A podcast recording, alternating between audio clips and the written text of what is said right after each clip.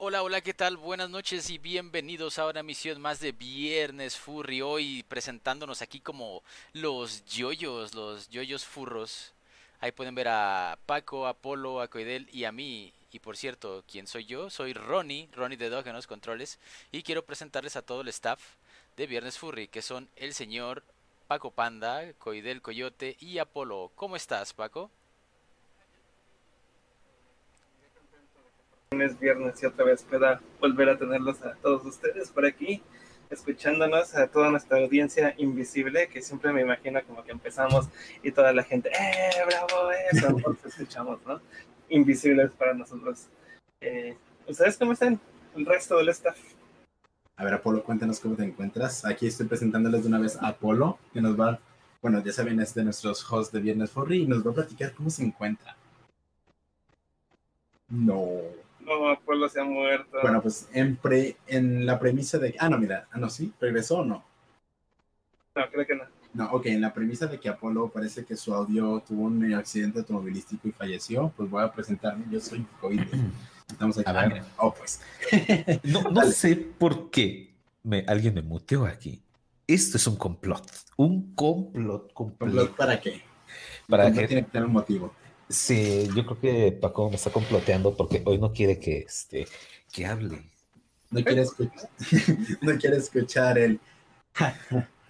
Ay, muchacho, no te creas. Vas a ver, ya sé, puedes decir en cada programa. Coidel, dilo tuyo. El, wow, pero espérate, el fantástico no mío, pero aquí estamos hablando de usted y sus No, no me conspiraciones. importa, ya se quedó así marcado ahí en tu piel de que el fantástico es tuyo. Ay, Apolo. Bueno, No, no. te Ya, estoy presentando. Saluda. Hola, ¿qué tal chicos? Muy buenas noches, es un gusto saludarlos en este 12 de junio.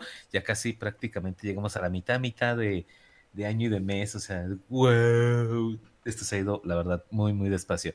Saben, hay algo bien importante que pasó en mayo y absolutamente nadie se acordó. Ninguno de los tres, digo, de los cuatro nos acordamos que qué pasó. Hasta que en algunas regresiones mías y pensamientos dije, "Mm, ¿cuándo es el aniversario de Viernes Furry?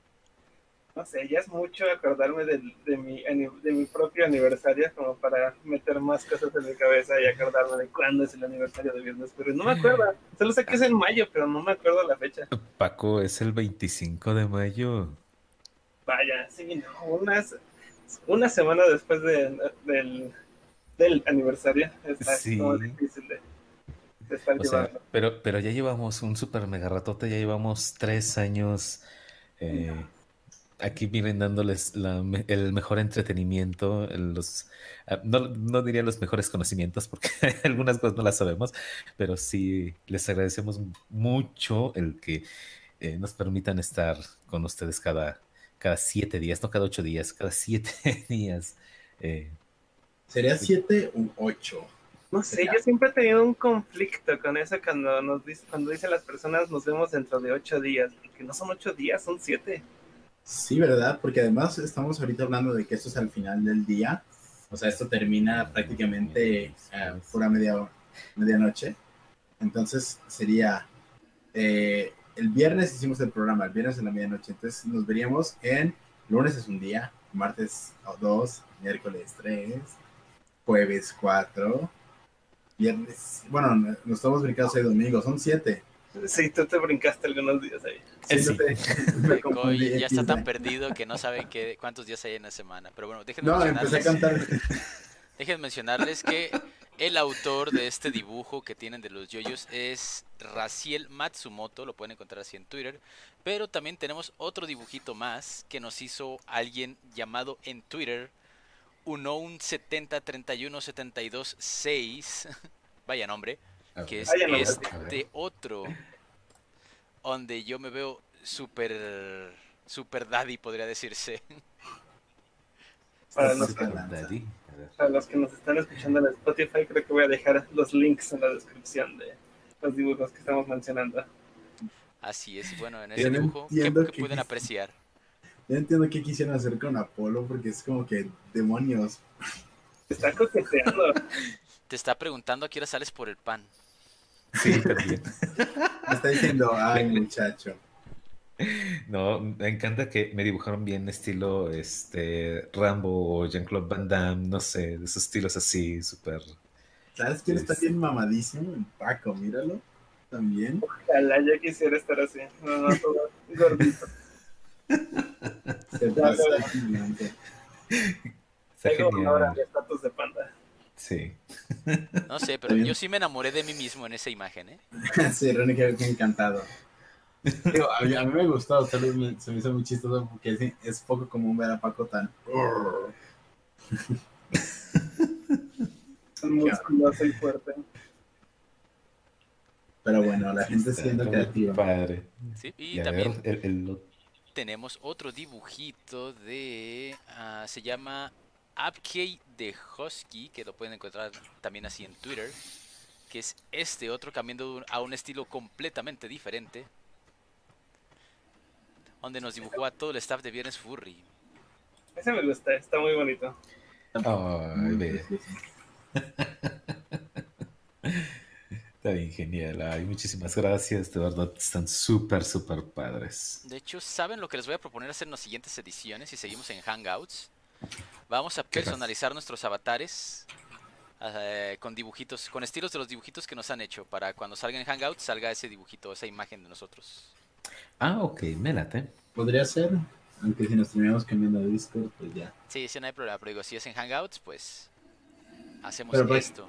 Para que no se asuste la gente, o sea, se va a seguir transmitiendo en YouTube. La única diferencia sería como el dónde usamos la voz que se transmite. O sea, para Ronnie, para hacerle más fácil su sala de controles. Sí, porque actualmente usamos Hangouts para comunicarnos con todos ustedes por medio de YouTube. Pero eh, sí parece que es más fácil Discord. Yo todavía no le hallo a Discord tanto. Ya un poquito más que antes, pero no tanto todavía. Todavía me siento como, como ancianito cuando les están eh, explicando cómo se usaba MSN Messenger. O Skype. Skype ya fue después. eh. Pues bueno, yo le he tenido que agarrar aquí como que a, a medio fuerzas este Discord a estarle picando, viendo y a ver para qué sirve esto. Oh, ya la regué.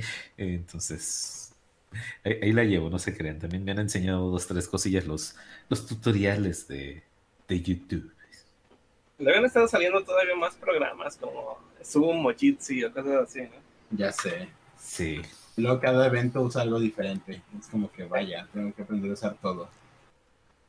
Y de hecho, el, ayer, justamente ayer jueves, eh, me hicieron una entrevista en otro podcast, el que anuncié hace una semana, justamente, ya ven que justo al final del programa del- de la, del- la semana pasada, les había recomendado que escucharan eh, broadcast, no, ¿cómo se llama? Burley Forecasting, Ujú. un podcast en inglés de 30 minutos, muy cortito cada episodio. Eh, se enteraron de que, de que los anunciamos y pues me invitaron para, para grabarnos, para, bueno, para entrevistarme. Y estuvo, estuvo muy chistoso que solamente durara media hora porque yo sentí como que apenas iba calentando, apenas íbamos agarrando motores, ya estábamos así como que bien en la plática y se acabó. Mira, ve, ve de esta forma. Ahorita llevamos 10 minutos. Solo te querían 20 para su podcast. Sí, y entonces ya nada más quedarían 20 minutos. Entonces sí, sí estuvo, sí estuvo muy corto eso. El podcast realmente tiene formato podcast, no es como Viernes Furry, que es como primero stream y después podcast. No, ese sí es primero grabado y se va a subir, ese programa donde me grabaron a mí, se va a subir el 20 de junio, para que estén por ahí atentos, Vaya. hasta el 20 de junio. Uh, ¿Y tú cómo te sentiste hablando en un podcast en inglés? Porque fue en inglés, supongo. Sí, fue en inglés, estaba, estaba nervioso, no sé por qué. Y siendo que ya hace mucho no me sentía un poco nervioso de... Fue intimidado. Sí, como que ya llevaba varios meses, ya llevo varios meses eh, sin practicar realmente el inglés. Pues a mí no me, no me gusta tanto estar haciendo llamadas, las únicas llamadas que hago es aquí en y ya. Entonces, eh, sí, se- me había como quitado completamente de la práctica, no estuvo mal, al final estuvo bastante, bastante bien, bastante a gusto. Eh, y pues sí, se les recomiendo escucharlo, es muy divertido. Tavin me hace reír, de hecho me sentía como Apolo cuando se ríe de nuestros chistes aquí en, al aire. no, no podía evitar de pronto estarme riendo de, toda la tontería que decía Tavin. Ah, ya ves, ya ves. Sí, es inevitable, completamente inevitable. Ja, ja, ja. Ay, Tavin. Ay, Tavin. Eso. Te pasaste.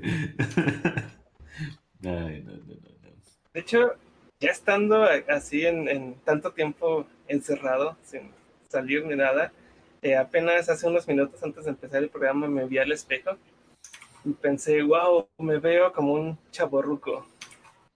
Porque tengo, estoy usando una gorra de que mi cabello es tan, tan largo ahorita, nunca lo había tenido tan largo, que, tuve, que tengo que usar una gorra hacia atrás, como, de chico cool de los noventas. Tengo una playera muy guanga, eh, tengo barba, ya me creció mucha barba, y estoy usando shorts. Entonces me vi y dije, wow, soy como el meme del chavo ruco. Te faltan los calcetines con chanclas, con sandalias. Y mi patineta, ¿no? Como para aparentar, decir, esto ya la onda. No, el, chavo de onda y te pasa el rock and roll. Exacto. Vaya. Oh, fíjate, también he tenido mis crisis de, de como de encierro, que pues hay, hay ocasiones en las que me gusta traer, pues si voy a estar aquí todo el tiempo, me gusta traer como shorts frescos, una camisa esas que, en las que puedes nadar dentro de la camisa de los guangas que están. Y, llega un punto en el que también es como que te acuestas después de un día de estar trabajando, dibujando, y te volteas a ver, o bueno, te, o sea, volteas a ver a tu panorama de encierro y te quedas así como de, oh, vaya en lo que mi vida se ha convertido. y que a veces hasta tocan el timbre de que, no sé, puede ser alguien, alguna paquetería, algo que pediste, comida, incluso eh, los testigos de Jehová que todavía andan por allá afuera. ya sé. Y, y, como que me da pena abrirles y que me vean así. Todo, todo fachoso. Sí, creo que ya están acostumbrados de tanta gente que van a estar viendo así en sus caldos, ¿no? Sí, de hecho ni les importa, o sea, lo único que le importa es a ti, ¿no? Y ya. Yo, yo más o menos andaba a, su estilo, así como dicen, con barba y cabello largo, pero no, la verdad es que ya no aguanté, yo sí tuve que, la verdad, este, cortarme y rasurarme porque no, no puedo aguantar hacia demasiado calor. Y me sentía incómodo, entonces no, no puedo, lo siento. Pues eh, les adelanto al programa de hoy, como si vieron los anuncios, los que están aquí escuchándonos en vivo, si vieron los anuncios, vamos a tener a un invitado especial, va a ser Tux. Uh. Él no se va a conectar sino hasta como las entre 10 y media y 11, me dijo. Uh. Eh, van a ver quién, quién es él, porque yo sé que muchos no lo han de conocer, eh, pero en verdad yo siento que es alguien que vale mucho la pena conocerlo, tanto su trayectoria como su trabajo. Entonces, quédense aquí, sintonicen, sigan sintonizando Viernes Furry, que en un rato más tendremos un invitado muy especial. Sí, de verdad que sí, se va a poner bastante, bastante interesante. además de que, bueno, ya saben que nosotros solemos buscar gente como que, que comparte en ocasiones pues gustos, hemos tenido varios artistas, varias personas, entonces creo que termina, teniendo, termina viendo mucha química en los temas por lo mismo que creo que siempre compartimos cosas geniales con nuestros invitados. Y de hecho apenas recibí un mensaje de un, nuevo escucha, bueno, recientemente escucha, dice que nos descubrió hace un mes, que empezó a escuchar nuestros episodios anteriores y que me dice que su favorito fue el de Crack.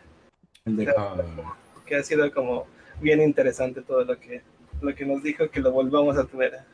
Pero no sé, yo, yo, me acuerdo que también en el chat en vivo recibimos muchas quejas como de, ay, no sé inglés, ay, no sé. No está difícil ponerle subtítulos a un episodio tan largo, la verdad. Sí, de hecho. No, pero por, eso a mí mismo estábamos como intentando traducir al momento, que ese es un trabajo dificilísimo, no sé cómo el diablo le hace algo.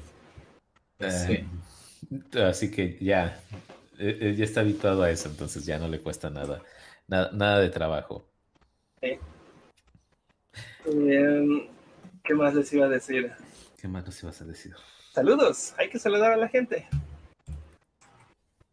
Eh, dice Dorimi, yo no sé, pero aprendan, ¿no? Bueno, es un buen consejo, ¿no? Ujú. También un consejo para Dorimi, pues, aprender.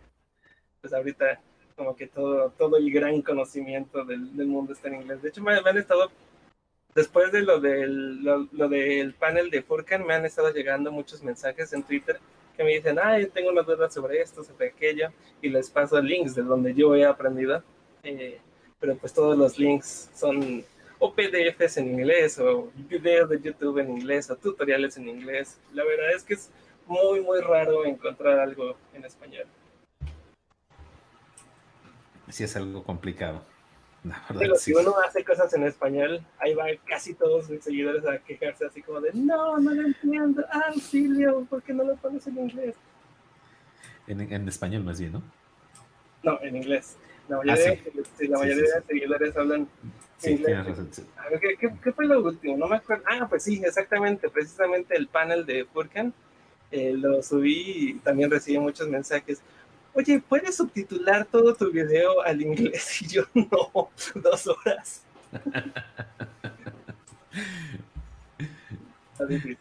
Estaría, la verdad, algo, algo complicado, la verdad. Yo también Sí, recuerdo sí. cuando traté de subtitular un video de 13 minutos que me tardé un buen y dije, cielo santo, no, realmente no. Pues los videos que yo he subido, que duran como unos 20 minutos, sí intento subtitularlos absolutamente todo al español. O sea, no ha tardado, pero pues creo que vale la pena. Oigan, a ver, dice Guillermina que ya va a cumplir un año de escucharnos también. Oh, muchísimas gracias. Te agradecemos muchísimo, Guillermina. También teníamos por ahí unos cumpleañeros, ¿no? Ah, claro de que hecho, sí. sí, justamente tenemos a alguien muy especial que, eh, bueno, eh, nos, me pidió mucho de favor, me encargó muchísimo que pues le dedicáramos un espacio en este programa porque pues es- fue su cumpleaños creo que el día de ayer, no coincidió directamente con el viernes, pero bueno, es Agustín Belchain. Bel, Belchi, Belachi. Belachi, Agustín Belachi. Belachi. Ajá. Sí, y pues sí, bueno, muchas felicidades. Un abrazote de parte Sí. de todos los de Viernes Fuera. Su cumpleaños no, no tocó justamente hoy, eso fue el jueves, o sea, es ayer, pero sí, le mandamos su felicitación por el cumpleaños que acaba de... No, no sé, no me dijo cuántos años cumplía, pero bueno, los que sean, espero estén disfrutando mucho su cumpleaños ah, dentro de lo que se puede eh, en cuarentena. Ujú. Y también, pues, felicidades a todos nuestros no cumpleañeros, o sea, la gran mayoría de nosotros. Sí. Feliz no cumpleaños. Este, Oye, salúdame a mí, solo faltan 200 días para mi cumpleaños. Felicidades tú. Gracias. He seguido sin hacer ese sticker que tengo todavía en mente de eh, Your Birthday Here, como tu cumpleaños aquí. Birthday here. Está chido, ¿eh? Como para respuesta de cumpleaños genérica a todas las personas que cumplen años. Sí, sí, de hecho, eh, consejo, consejo de vida, no, escri- no les escriban a los artistas eh, diciéndoles, oye, dentro de una semana es mi cumpleaños, eh, no sé si me quieres regalar algo, es muy grosero. Completamente. Sí, pero por ejemplo, pedir una felicitación, eso está genial. Ya saben que aquí en Viernes Ah, sí. Siempre les podemos dar felicitaciones. Claro que sí. Legión 93 dice, yo esperando mi cumpleaños número 18, oh, Uh, ya casi eres legal para tomar cerveza, si es que vives en México, si vives en Estados Unidos o Canadá, creo que todavía te falta esperar un poquito más. sí. Un- ratito más. Nutella Tanuki, podrían no felicitarme por mi cumpleaños, no me gusta celebrarlos, ok, no, te felicito y luego te quito esa felicitación. Te desfelicitamos. te desfelicitamos. eh. E- e- ella tiene un nombre bien genial, el de Nutella, porque es tan genial la Nutella. ¿Crees que sea una ella? Ah, Chan, ok. chan, chan. Pero No me voy a meter en broncas. no, y no- así ¿De es quién? como cancelan a Apolo. ¿de Sí. quién? Nutella Tanuki. Nutella Tanuki, pues mira, Polo, creo que te puedo contradecir porque sí, exacto, estás asumiendo el género. Sí, Sí, lo estás siento. estás- errando el género. Sí. Es muy difícil a, ver- a- a veces saberlo, ¿no? Porque creo que más bien lo correcto hoy en día sería como antes que referirse a una pregunta, preguntar su pronombre. pero también es como muy complejo, bastante complejo. Es que, bueno, el, el- lo han visto en algunas ocasiones, al que estemos pensando lo que estamos diciendo y leerlo, eh, cuesta un poquito de trabajo procesarlo en un solo instante. Ahora sí creo que, aparte de eso, creo que, por ejemplo, el, el acostumbrarse a la dinámica de preguntar el pronombre es algo como que te va a tardar tiempo. Pero también pues podemos utilizar como cosas neutras, o sea, como está muy padre el nombre de esa persona.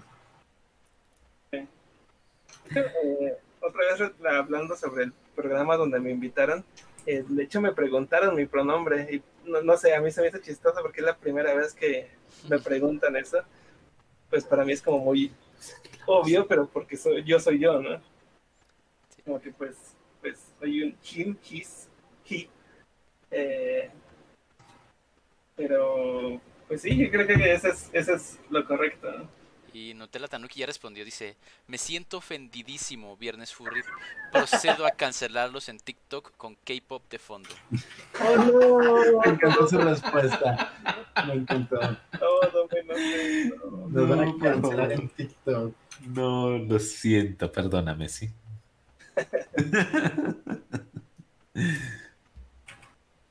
Ay, Yo quiero saludar a dos que me andan pidiendo saludos de hace rato, que es a Cucarachín, uh, que me encanta su nombre, y a Frankie Ugu, que está haciendo un spam inmenso este hombre, pero bueno. Gracias por andar por aquí. De- desde hace ya varios programas nos anda dando eh, este spam ahí en el chat. Así es, y también quiero avisarles que tenemos un moderador para si quieren darnos sugerencias de lo que es el Discord de Viernes Furry, este Jair el Super nos está ayudando a moderar y agregar y agregarle cosas nuevas al canal de Discord de Viernes Furry. Muchas gracias, Jair. ¿Eso quiere decir que ya tenemos un empleado? No, porque no le pagamos. Lo explotamos laboralmente nada más. Nos ayuda, porque tampoco sacamos ganancias de Viernes Furry. Sí, no. Voluntario. Si es voluntario. Voluntario de Viernes Furry. Ay, Paco, yo quería que fuera un esclavo. No, la, la esclavitud se volvió hace muchos, muchos años ya. ¿Y a quién voy a latigar entonces? Apolo, Creo que no, como que Apolo sí quiere una cancelación en TikTok Sí, sin K-pop, ¿eh? ¿Qué onda, Polo? No, no, bueno, yo les soy sincero, la verdad no me llama tanto la atención TikTok, así que Asumiendo géneros, regresando al esclavismo. ¿Qué onda, Polo, contigo? yo, yo soy muy conservador, Ronnie, por eso. Y, ven- y to- y esperando. todavía se ríe bien malvadamente de todo. Manches, creo que hasta yo mismo te voy a cancelar, ¿eh? ¿Qué? Así en, en Twitter. Te voy a cancelar en Twitter. No, y sabes a quién, nada que ya iba a decir otra cosa. No, más. no, no, no. Ah, ah, ¿verdad? Ah, ¿verdad? Shh, así. No, chamaco, no, no para absolutamente nada. Ustedes saben que todo esto es en broma. Va que va. Mira, Phil 14 te quiere. Ay, muchas gracias. Oigan, ¿vieron lo de PlayStation? Yo creo que es un Sí. tema calientito por aquí. Mucho- No, la verdad. Bueno, he visto absolutamente todos los memes y algunas opiniones, pero yo no vi la transmisión como tal. A ver, platíquenme un poquito. ¿Cómo estuvo todo eso? Ronnie, Ronnie y Coidel, yo creo que son los que más. Ro- no, ahorita voy a regañar a Ronnie. Aquí públicamente lo voy a calautear, lo voy a, ¿cómo se llama? Cancelar. A ver, a ver. como, es que como un streamer de videojuegos, te quedas dormido en la presentación. Pues, oye, ¿qué quieres que haga si me, me dormí a las, ¿qué? A las 7 de la mañana? Nah, está bien, qué bueno que, que descansaste. Pero bueno, al menos para aquí, aquí somos tus amigos para ayudarte en este tema. ¿Ya terminaste de ver tú el stream? Ya vi todas las presentaciones, ya vi... Creo que casi todos los juegos, me va a faltar alguno que otro que realmente no me llamaron la atención los títulos, pero en sí ya vi la gran mayoría de ellos, me gustaron muchos títulos. El de Wire Ghost, eh, Tokio, me encanta el concepto. Los jueguitos furries, más bien, ahora, a, este, gráfica, a Sony lo están acusando de furry por todos los juegos que está sacando y los Oh, conceptos. ya sé, todo tiene animalitos hoy en día y todo es antropomorfizado o habla. Está bien genial, Sony me cae bien por eso. Sí, de que en la presentación que le mostré a Paco que era de Little Big Planet, sale uno de Ah, los sí. Sackboys con un fursuit.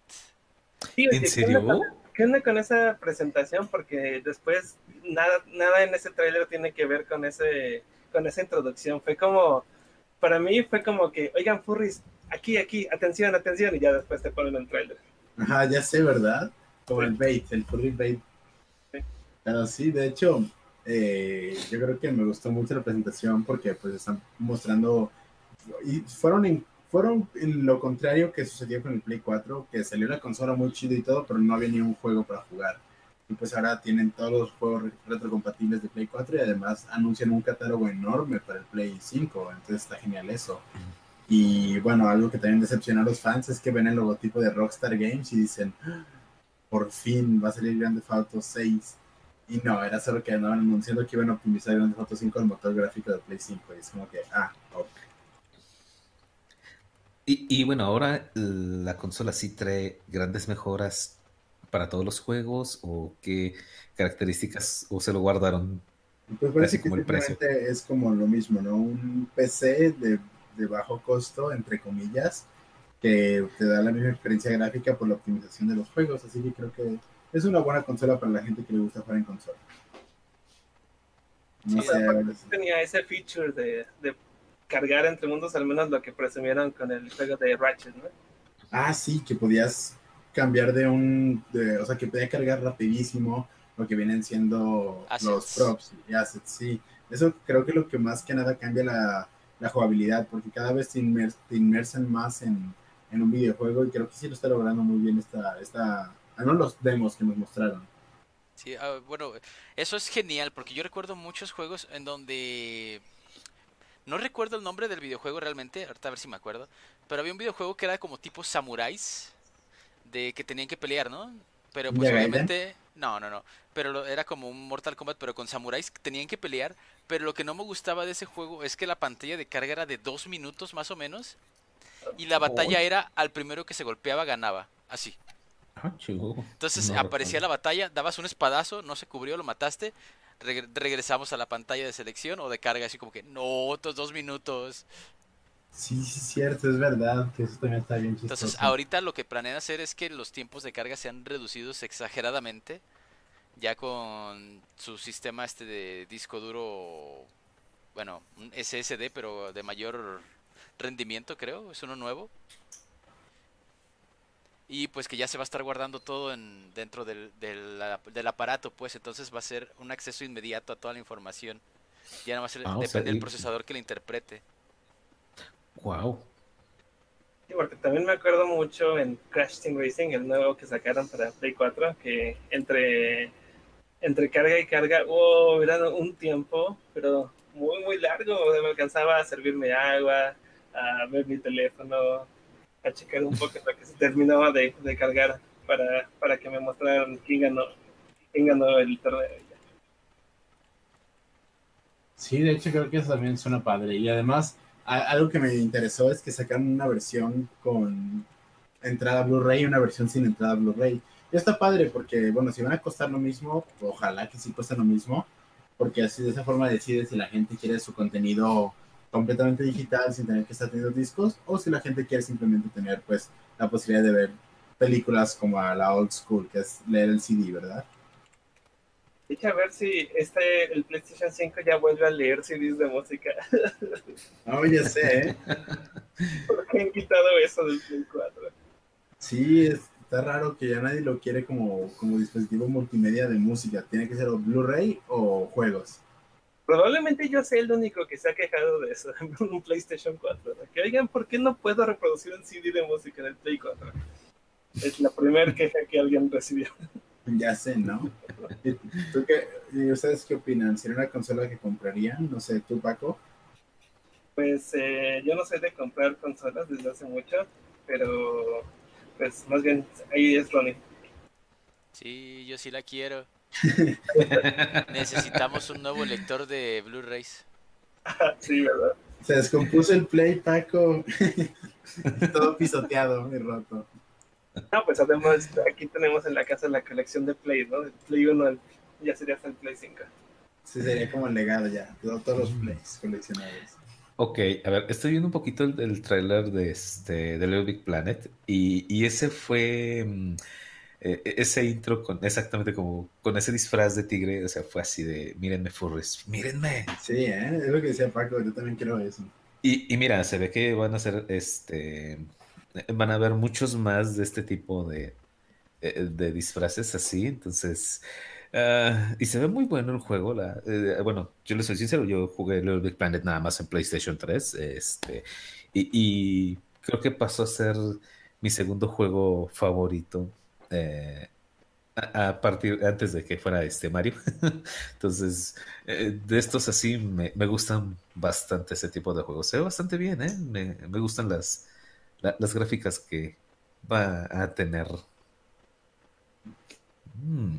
Y si lo compraría, híjole, hace tiempo, mucho tiempo que no tengo una consola de, de, de videojuego, entonces... Uy, es que no dijeron el costo. Es lo que iba a preguntar, ¿dijeron cuánto iba a costar? No, no, pero se especula que va a costar aproximadamente de 650 dólares más o menos. Andan diciendo que, que 600 dólares va a ser más o menos ah, lo 600. que se cree que es a lo que va a salir, pero quién sabe, todo puede pasar. Es porque sí no, han, no, han, dicho nada ni, ni Xbox ni PlayStation sobre sus precios. Realmente lo único que tenemos es información de IGN, que es una página muy respetada de videojuegos, y que dicen eso, 600 dólares es lo que va a costar, lo que especulan, de 600 a 650 si hay algún bundle con juegos y con la camarita, lo que sea.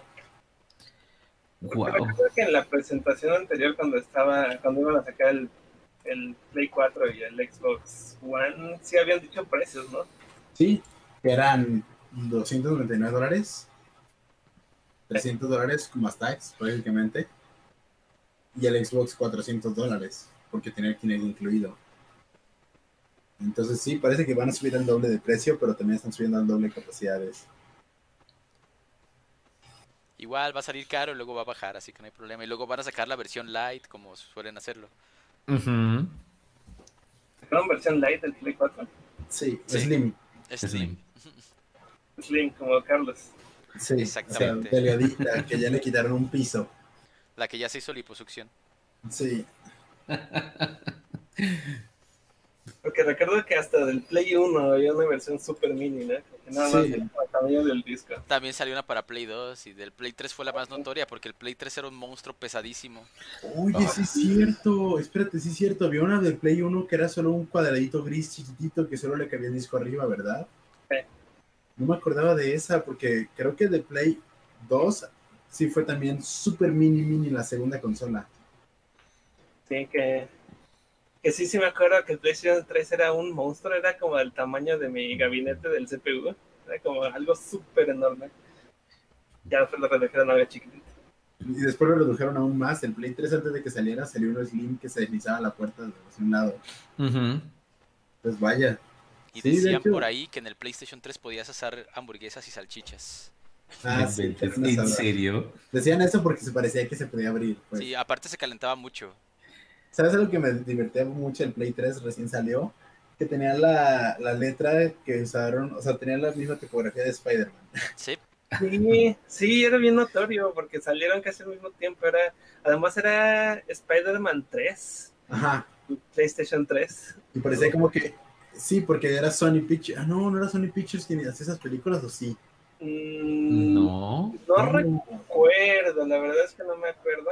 A ver, déjamelo googlear. Yo también ando, ando viendo. me acuerdo que cuando salió el tráiler, para mí fue como de, wow, esa va a ser la mejor película de Spider-Man, la de Spider-Man 3. Estaba súper emocionado. Creo que no, no, no me suele emocionar ningún superhéroe más que Spider-Man. Y y salió, ah, es de Columbia Pictures y Marvel. Oh, sí, sí, mira, Sony uh -huh. Pictures. Sony Pictures, sí, entonces e, era parte del marketing, entonces. Ándale, sí. Y pues yo estaba muy emocionado de que iba a salir Spider-Man 3. Eh, salió y fue una porquería y una decepción.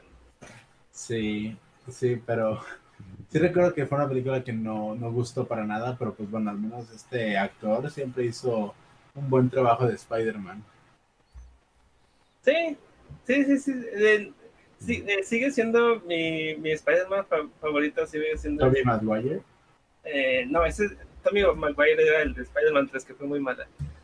Eh, no, este Andrew Garfield, me gusta mucho. Ah, ya, Andrew, ok, ok, correcto. Sí, no sé por qué Andrew Garfield me gusta mucho como, como Spider-Man.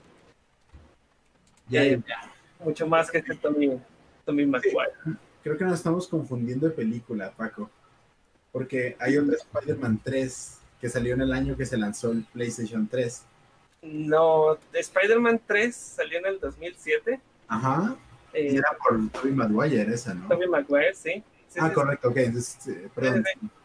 Y él, y él no es mi Spider-Man favorito. Ah, ya, eso fue punto y aparte, o sea. Sí. Ah, correcto, ya, estamos bien.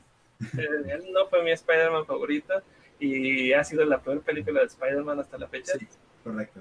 Después salió, de- como que resetearon el universo, volvieron a, a sacar The, eh, The Amazing Spider-Man con este Andrew Garfield. No me acuerdo cuándo fue, como en 2010, 2011, algo así. Sí, por ahí.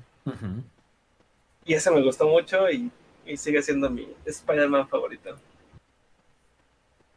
Sí, fue, fue fueron buenas películas, realmente. Spider-Man, The Amazing Spider-Man, creo que fueron muy impresionantes y visualmente ya está- sacaron bien el potencial del CGI, porque creo que eso se, ve- se había quedado, o sea, ¿cómo se dice en español? Cuando algo no envejece bien. No es que no envejezca bien, como por ejemplo, tú puedes ver las de Star Wars y sus efectos especiales envejecieron muy bien, porque siguen siendo impresionantes aún en el tiempo. Sí, siguen vigentes, ¿no? No, no sé vigentes. sí. Ah. El punto es que siento que en la primera Spider-Man, como que sus efectos visuales no lo eran, no eran su fuerte, más bien era la historia y los personajes, cómo los interpretaban. Pero siento que las películas de Amazing Spider-Man, que fueron las, la segunda, como el segundo reboot, este, creo que ahí ya tenían una- un balance entre buenos personajes, muy buenos personajes, y ya explotaron a su buen esplendor el CGI. Y ya pues las nuevas con Tom Holland, pues yo soy fan, pero porque soy fan del universo de, de ese universo. Sin embargo, creo que creo que, híjole, no son tan comparables porque todas son, bueno, al menos todas me, me, me importaron lo suficiente, ofrecieron algo para mí que fue disfrutable. Excepto Spider-Man 3 por Tobey Maguire. Ah, sí, de hecho, para mí no ha habido ningún mal Spider-Man. Eh, este, ¿Cómo se llama el nuevo? Lo acabas de mencionar. Este, Tom Holland. Ajá, Tom Tom Holland. eh, él también me gusta mucho como, como Spider-Man. Eh, sigue siendo mi favorito Andrew Garfield, pero creo que sí hizo bastante buen papel y es un poco más fiel al, al verdadero Spider-Man que pues es un adolescente, ¿no? En cambio, este Tobey Maguire, pues ya estaba muy adulto para ser eh, Spider-Man.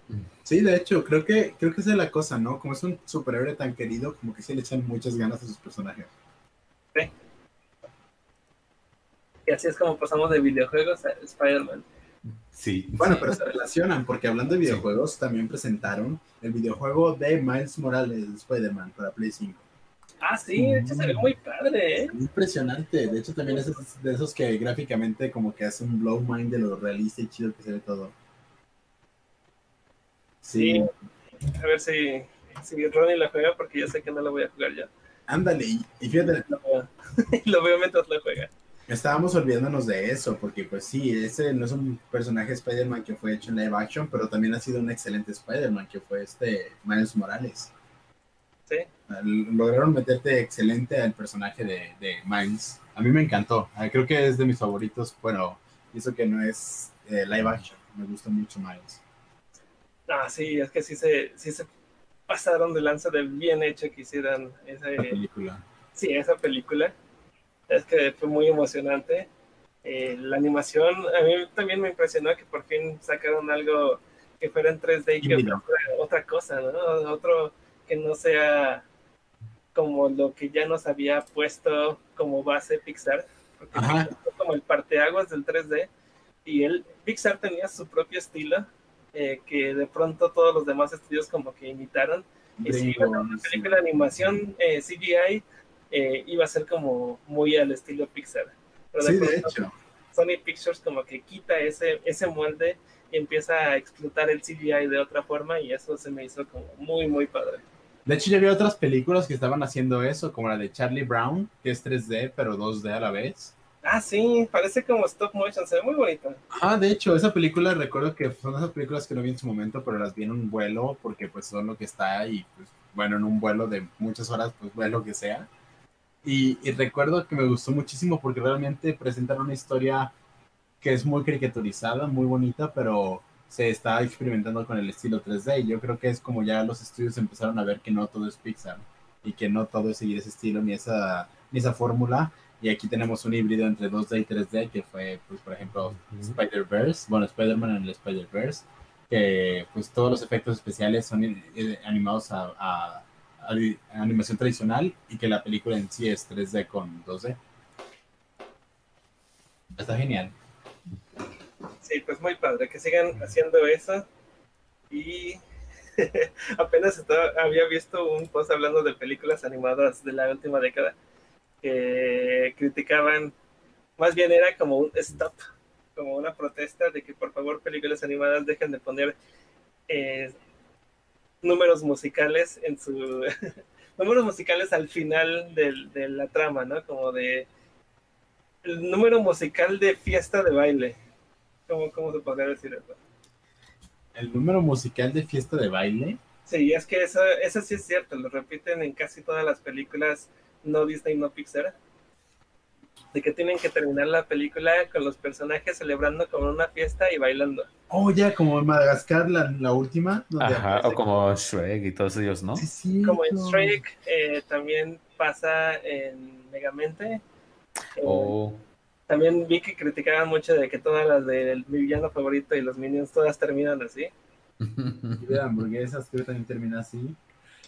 Lluvia de hamburguesas no termina así, más bien termina con un crédito, con créditos en 2D, con una canción, y en los créditos se ven como los personajes bailando, pero creo que no lo consideraría más como la fiesta donde todos los personajes empiezan a bailar. Sí, tiene razón, es diferente. Vaya. Brian Sanders dice, la escena innecesaria de baile, baile final, sí, esa es la descripción. La escena innecesaria de baile final, sí. Esa es la descripción. Que de hecho, su topia la tiene, ¿eh? Sí, es cierto, su topia la tiene con gas. Pero es que aquí se, entiende, bueno, no lo justifico. Se entiende por qué Disney quiso hacer esa escena innecesaria de los personajes bailando, porque tenían, tenían a Shakira en el cast y pues obviamente flexear, ¿no? Vamos a flexear nuestro cast poniendo a Shakira con su concierto virtual. Y lo único que le respeto a Disney de eso es que hicieron un, buen easter egg referencia cuando Shakira iba vestida de Gazelle en el Super Bowl.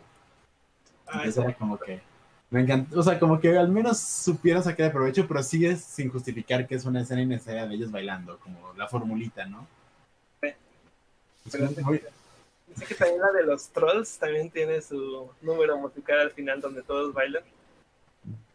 Y entonces. más bien toda la película, ¿no? No sé, yo no la vi. ¿No la viste? Mira, yo vi la primera versión, la verdad, la segunda así como que... Mm, y la primera fue así como que algo así muy raro en donde dije, chale, estos sí fumaron de la buena, si, si querían gastar este presupuesto, lo hubieran hecho de una mejor forma, porque no, a mí sí Trolls la verdad es no es mala, pero no, no, no, no. Pues Emoji no. Movie, que fue la razón por la que cancelaron Popeye. Bueno, Popeye. Y que Pop, Popeye, Popeye, ya, voy a decir Popeye, no me importa. Pues, este, aquí, en Latinoamérica es así, pues. Eh, Popeye era una película que se veía que iba a tener un estilo también muy único. y la razón por la que la cancelaron, y fue Sony Pictures, o sea, acaban de sacar el exitazo que fue Spider-Verse, con una animación increíble, de la nada te saquen emoji movie. Es como que en serio son el mismo estilo, o sea. Ay, pues, no. Chicos, ha llegado la hora de, a nuestro, chan, chan, chan, a nuestro invitado. Bueno, en el momento en que ya se decida conectar. No sé en qué momento se decida conectar, pero me dice que ya está listo para entrar a la llamada. Eh, adelante, que entre. ahorita, en unos momentos va a entrar creo que necesitábamos como un poquito más de coordinación para... esto, esto mata. Pero bueno, mientras entonces en lo que entra nuestro invitado, eh,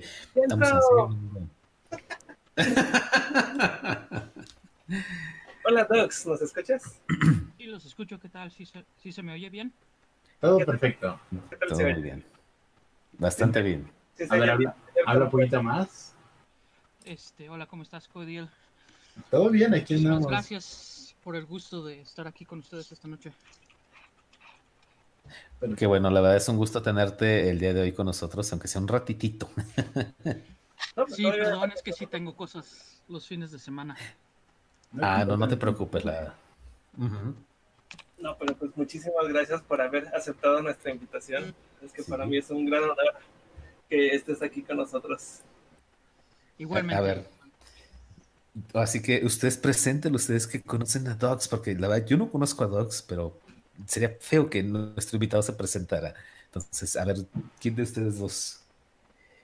Pues mira, Dogs, es, un, es un artista que ha pertenecido al, al furry fandom desde hace muchos años.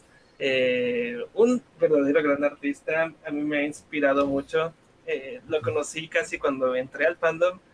Eh, para mí ha sido pues una de mis inspiraciones principales, tanto en mi estilo como para tener a alguien a, quien seguir. Y después de muchos años le empecé a hablar, le hablé en inglés y resulta que él hablaba en español. O sea, te dio, te dio la sorpresa. Sí. me dio la sorpresa. De hecho, no mucha gente sabe que soy de México. Soy chilango. Oh. Entonces, este, he estado en el fandom desde más o menos mediados del 99.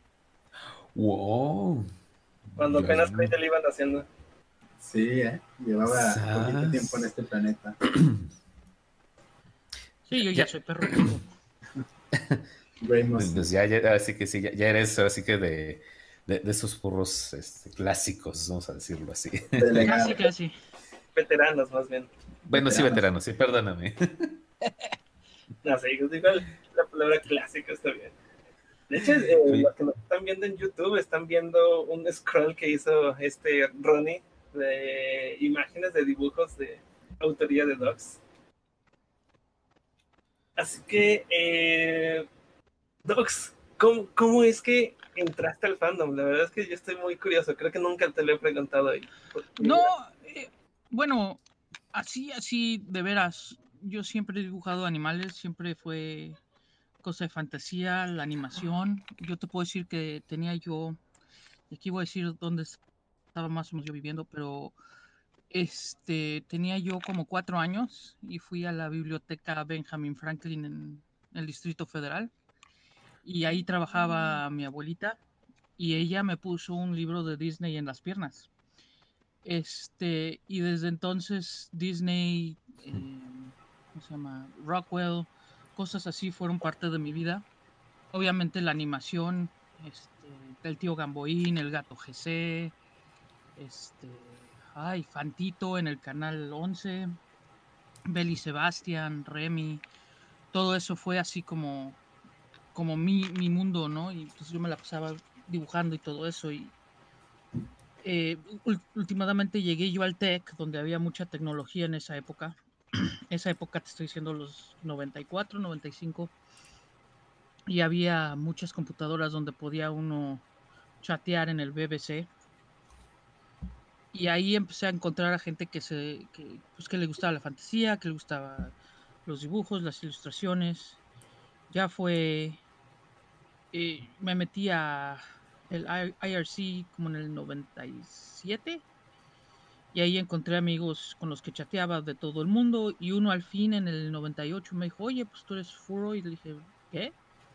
Me dice, sí, ¿a poco eres uno de esos? Le digo, no, pues no sé, porque yo Dogs lo he tenido desde el 94, entonces pues yo no sabía ni qué onda ni nada y entonces me mostró muchos dibujos de K9 y estaba en Nation en esa época y basado sobre eso empecé yo a encontrar a, todo lo que fue el mundo del furry y empecé en IRC y de ahí pues empecé a ir a las convenciones y, a conocer a toda la gente que ahora conozco y a seguir conociendo y descubriendo increíbles artistas, gente que tiene un talento súper, entonces poquito a poco así fue como se fue desarrollando.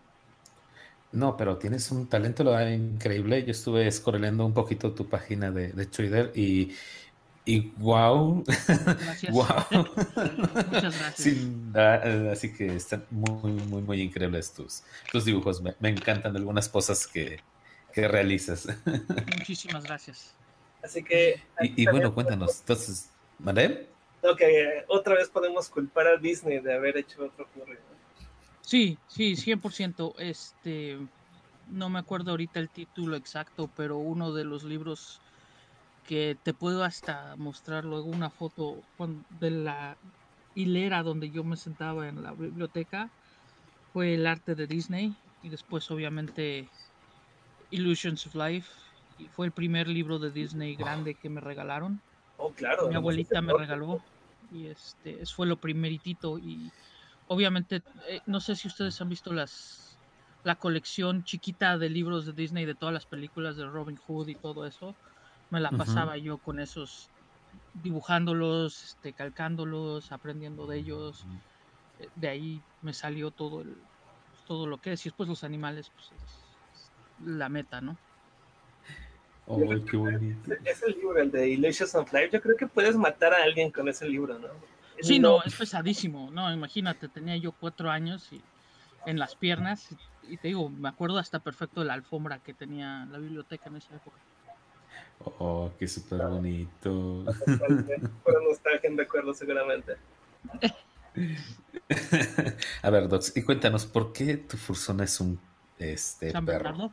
Un San Bernardo. Por, por perros, por- yo me dediqué a la exposición y a la crianza de perros. Oh, Este, me encantan los perros. Trabajé con perros desde los 11 años. Y el San Bernardo me nació, aparte de muchas cosillas entre X y Z, pero eh, Bell y Sebastián, el gigante de los Pirineos, me encantaba. sí. Pero como, fue, como yo empecé a, a la exposición de los perros como a los 8 años, em- aprendí que el gigante de los Pirineos tiene los dos corvejones en las patas de atrás. Y pues no, no me nacía eso. no me gustan los corvejones. Entonces, este. Alguien me enseñó un, un San Bernardo muy blanco. Y pues me encantó. Y de ahí salió el San Bernardo. O sea que anduviste en exposiciones de perros, concursos. todo. Oh, wow. Yo fíjate que conocí a una persona andando, manejando en Uber, eh, que exactamente se dedicaba a, a estar este como creador y este cuidador de, de perros. Y la verdad es que es muy, muy padre el cómo se desarrollan en todos los concursos. Bueno, me, me gusta ese tipo de cosas también. Es hermoso. Este, Sí. Me encanta el mundo que, que rodea toda la exposición, la crianza, la genética. Eso ha sido, pues fue mi vida por 14, 15 años, más o menos. Oh, wow. Sí, yo dejé, dejé, me salí del TEC para entrar a la crianza a 100%. Oh, mira. Ahora, entonces sí, sí fue algo que te tomaste bastante en serio en este momento. Ah, sí, sí, no, sí fue así de... Desde, llegué yo a mis papás y les dije, pues, total, este, me voy a dedicar a esto y dijeron, bueno, pues buena suerte, que te guste y ojalá sea tu carrera. Y te Y terminaste ahora estamos de artistas, ¿no? eso. Eso que te iba a decir. Y te, te terminaste dedicando a eso, creo que no. Fue, fue, fue como un, des- un ligero desvío, digámoslo así. No, este, ¿qué era? Así como que, ay, ¿quién, quién no se dedica a crianza de perros y le haga esa sí, ¿no?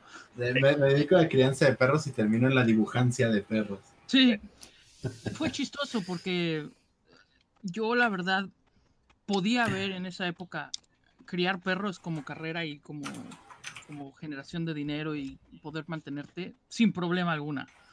Pero el de ser artista no podía yo.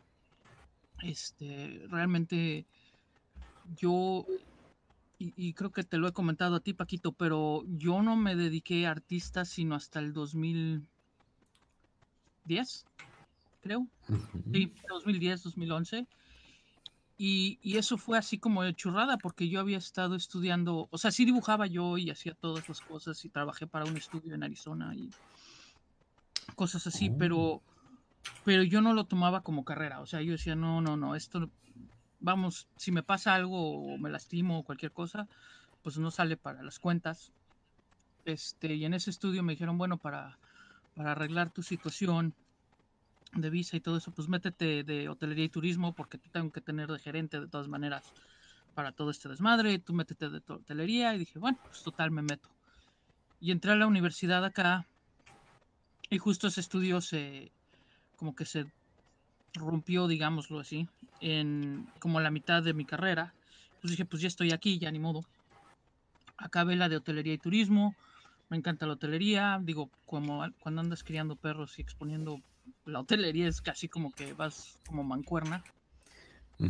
Y pues dije, pues me, me, quedo aquí. Y este me vine a vivir para acá porque pues la situación financiera se volvió medio gruesa. Entonces me vine acá con mis papás, con mi pareja. Y dije, bueno, pues este, voy a acabar los cuatro años de hotelería y turismo, porque había acabado nada más las de, la de dos y medio.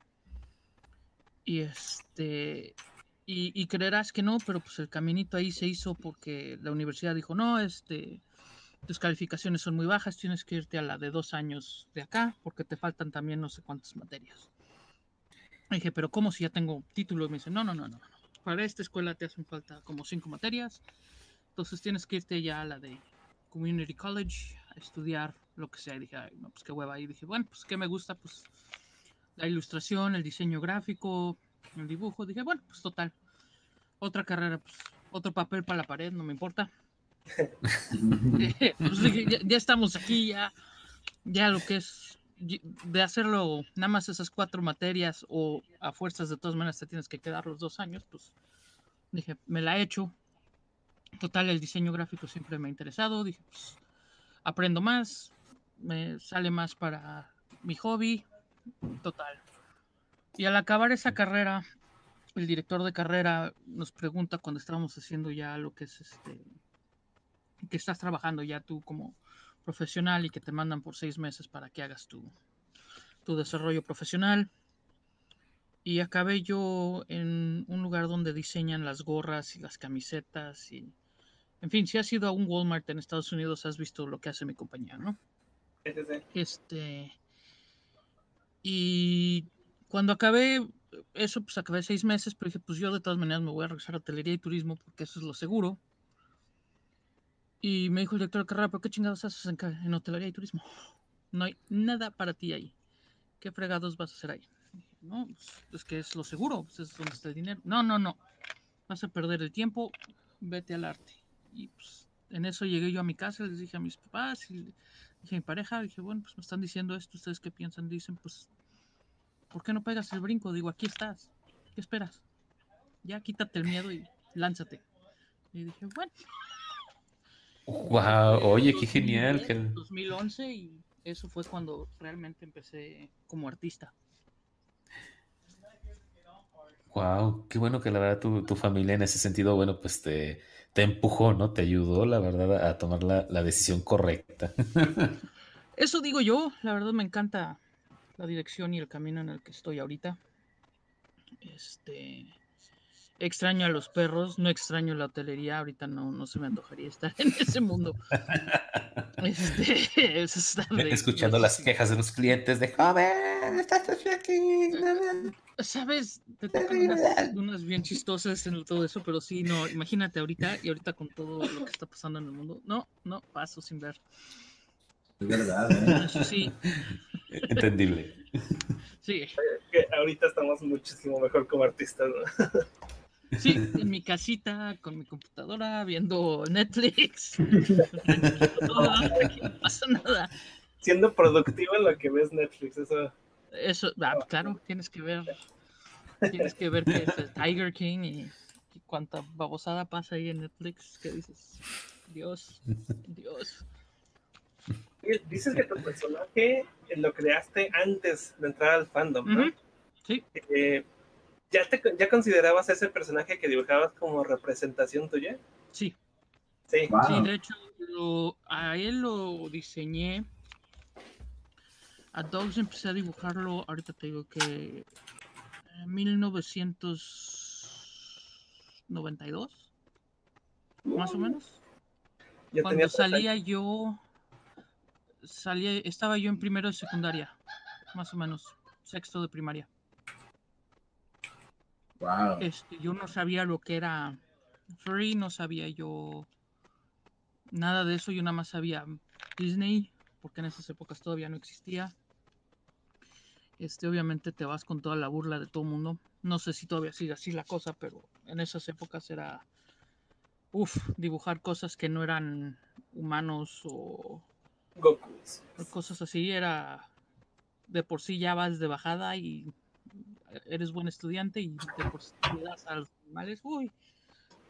No, no me la acababa, pero siempre fue siempre fue lo que más me gustaba, o sea, realmente inclusive en carrera ya como profesional, tengo la carrera de supongo que en México se llama de impresor. Este, cuando haces litografía y este todos los tipos de impresión que no son Diseño digitales. Sí. No, no es diseño gráfico. Diseño gráfico es como logos. Sí, Ah, no, pero sería como el diseño de imprenta. Ajá. es que sí existe esa especialidad, pero no me acuerdo cómo se llama. Sí, es bien No, chistoso pero- porque aquí en México usualmente son los diseñadores gráficos los que terminan trabajando en imprentas. Sí, y, y son, de hecho, yo aprendí todo lo que era las tarjetas de presentación y cómo, cómo hacerlas por un impresor que me ayudaba a mí a hacer tarjetas de presentación y él me explicó cómo hacer las, los cambios de colores y todo eso. Eh, pero me especialicé en eso acá y tengo la otra carrera como profesional. Tengo el bachillerato también de este, ilustración con con con una especialidad en animales y en diseño visual, como para hacer para películas y cosas así, los personajes y cosas así.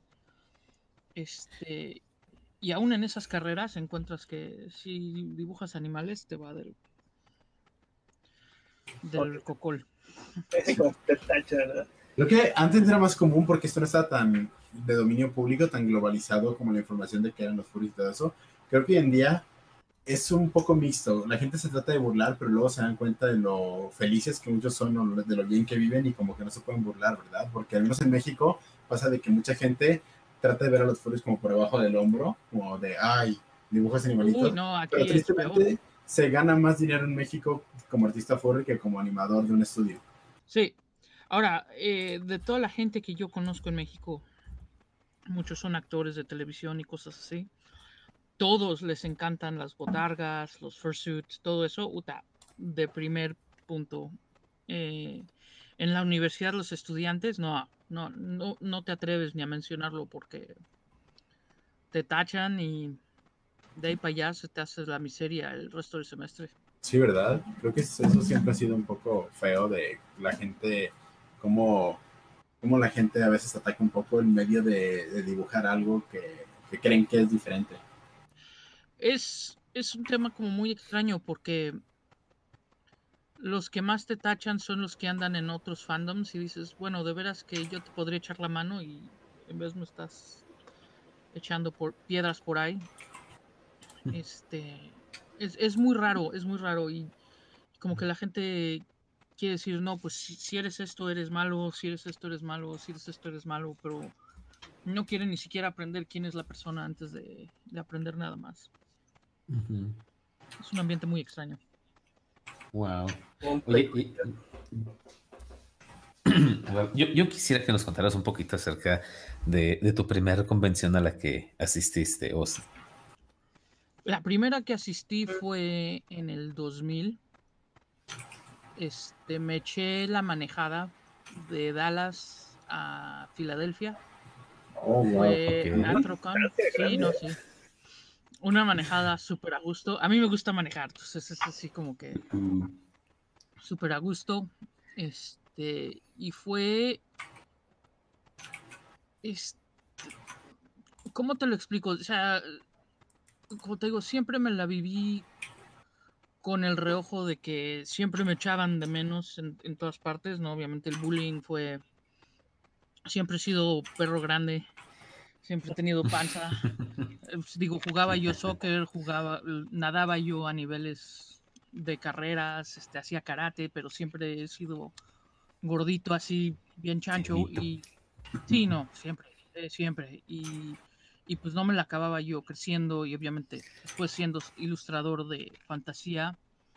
Y llegué a Anthrocon y digo, yo me platicaba con mucha gente, pero llegas y dices, espérate, y ahora todo mundo por igual y todo mundo le gusta algo que a ti te gusta y entonces puedes compartir ese, ese gozo. Y era como estar en casa fuera de casa, ¿no? Yo nada más lo había este, sentido cuando yo estaba en, en exposiciones caninas, porque pues ahí me encantaban los perros, todo lo de perros era mis 24 horas al día.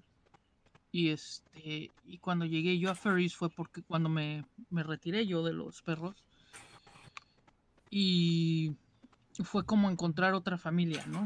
Entonces no me tenía yo que preocupar, había una que otra persona, pero pues eso es como, ya sabes, todo el mundo siempre hay, siempre hay alguien, ¿no? Pero fue, fue una experiencia increíble. Ya traía yo, creo que, sí, sí, en, ese, en esa ya tenía yo un fursuit, pero yo siempre gocé de tener botargas en México, Oh, qué bien. este, porque fui mascota. Este, Genial. y, y descubrí cómo conseguir botargas en México sin problema. Entonces siempre, siempre anduve corriendo con esos, con mil botargas en, en- en la casa.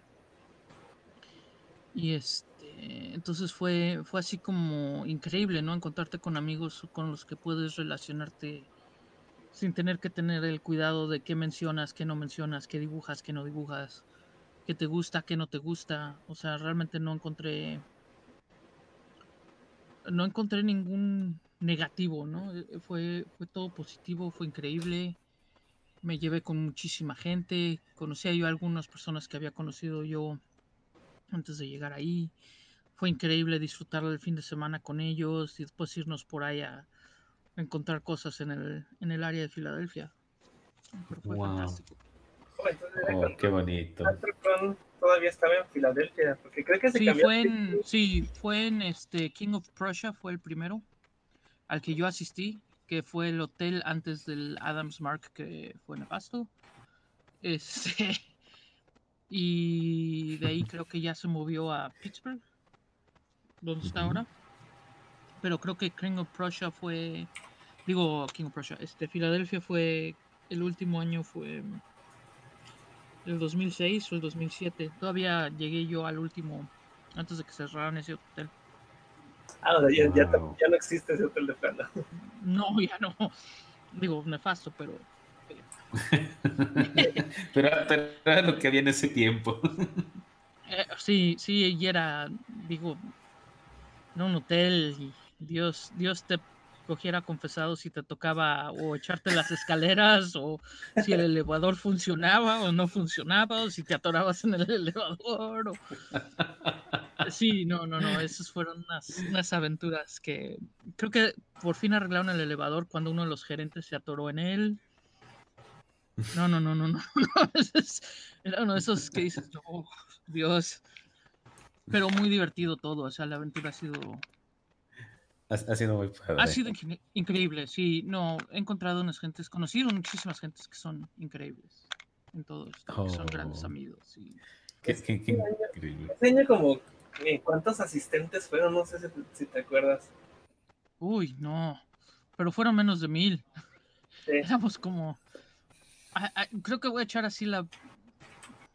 Creo que Filadelfia, hijos, 1900, 2000.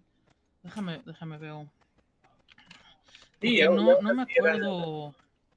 No me acuerdo cuántos eran, pero me acuerdo que la de. La de.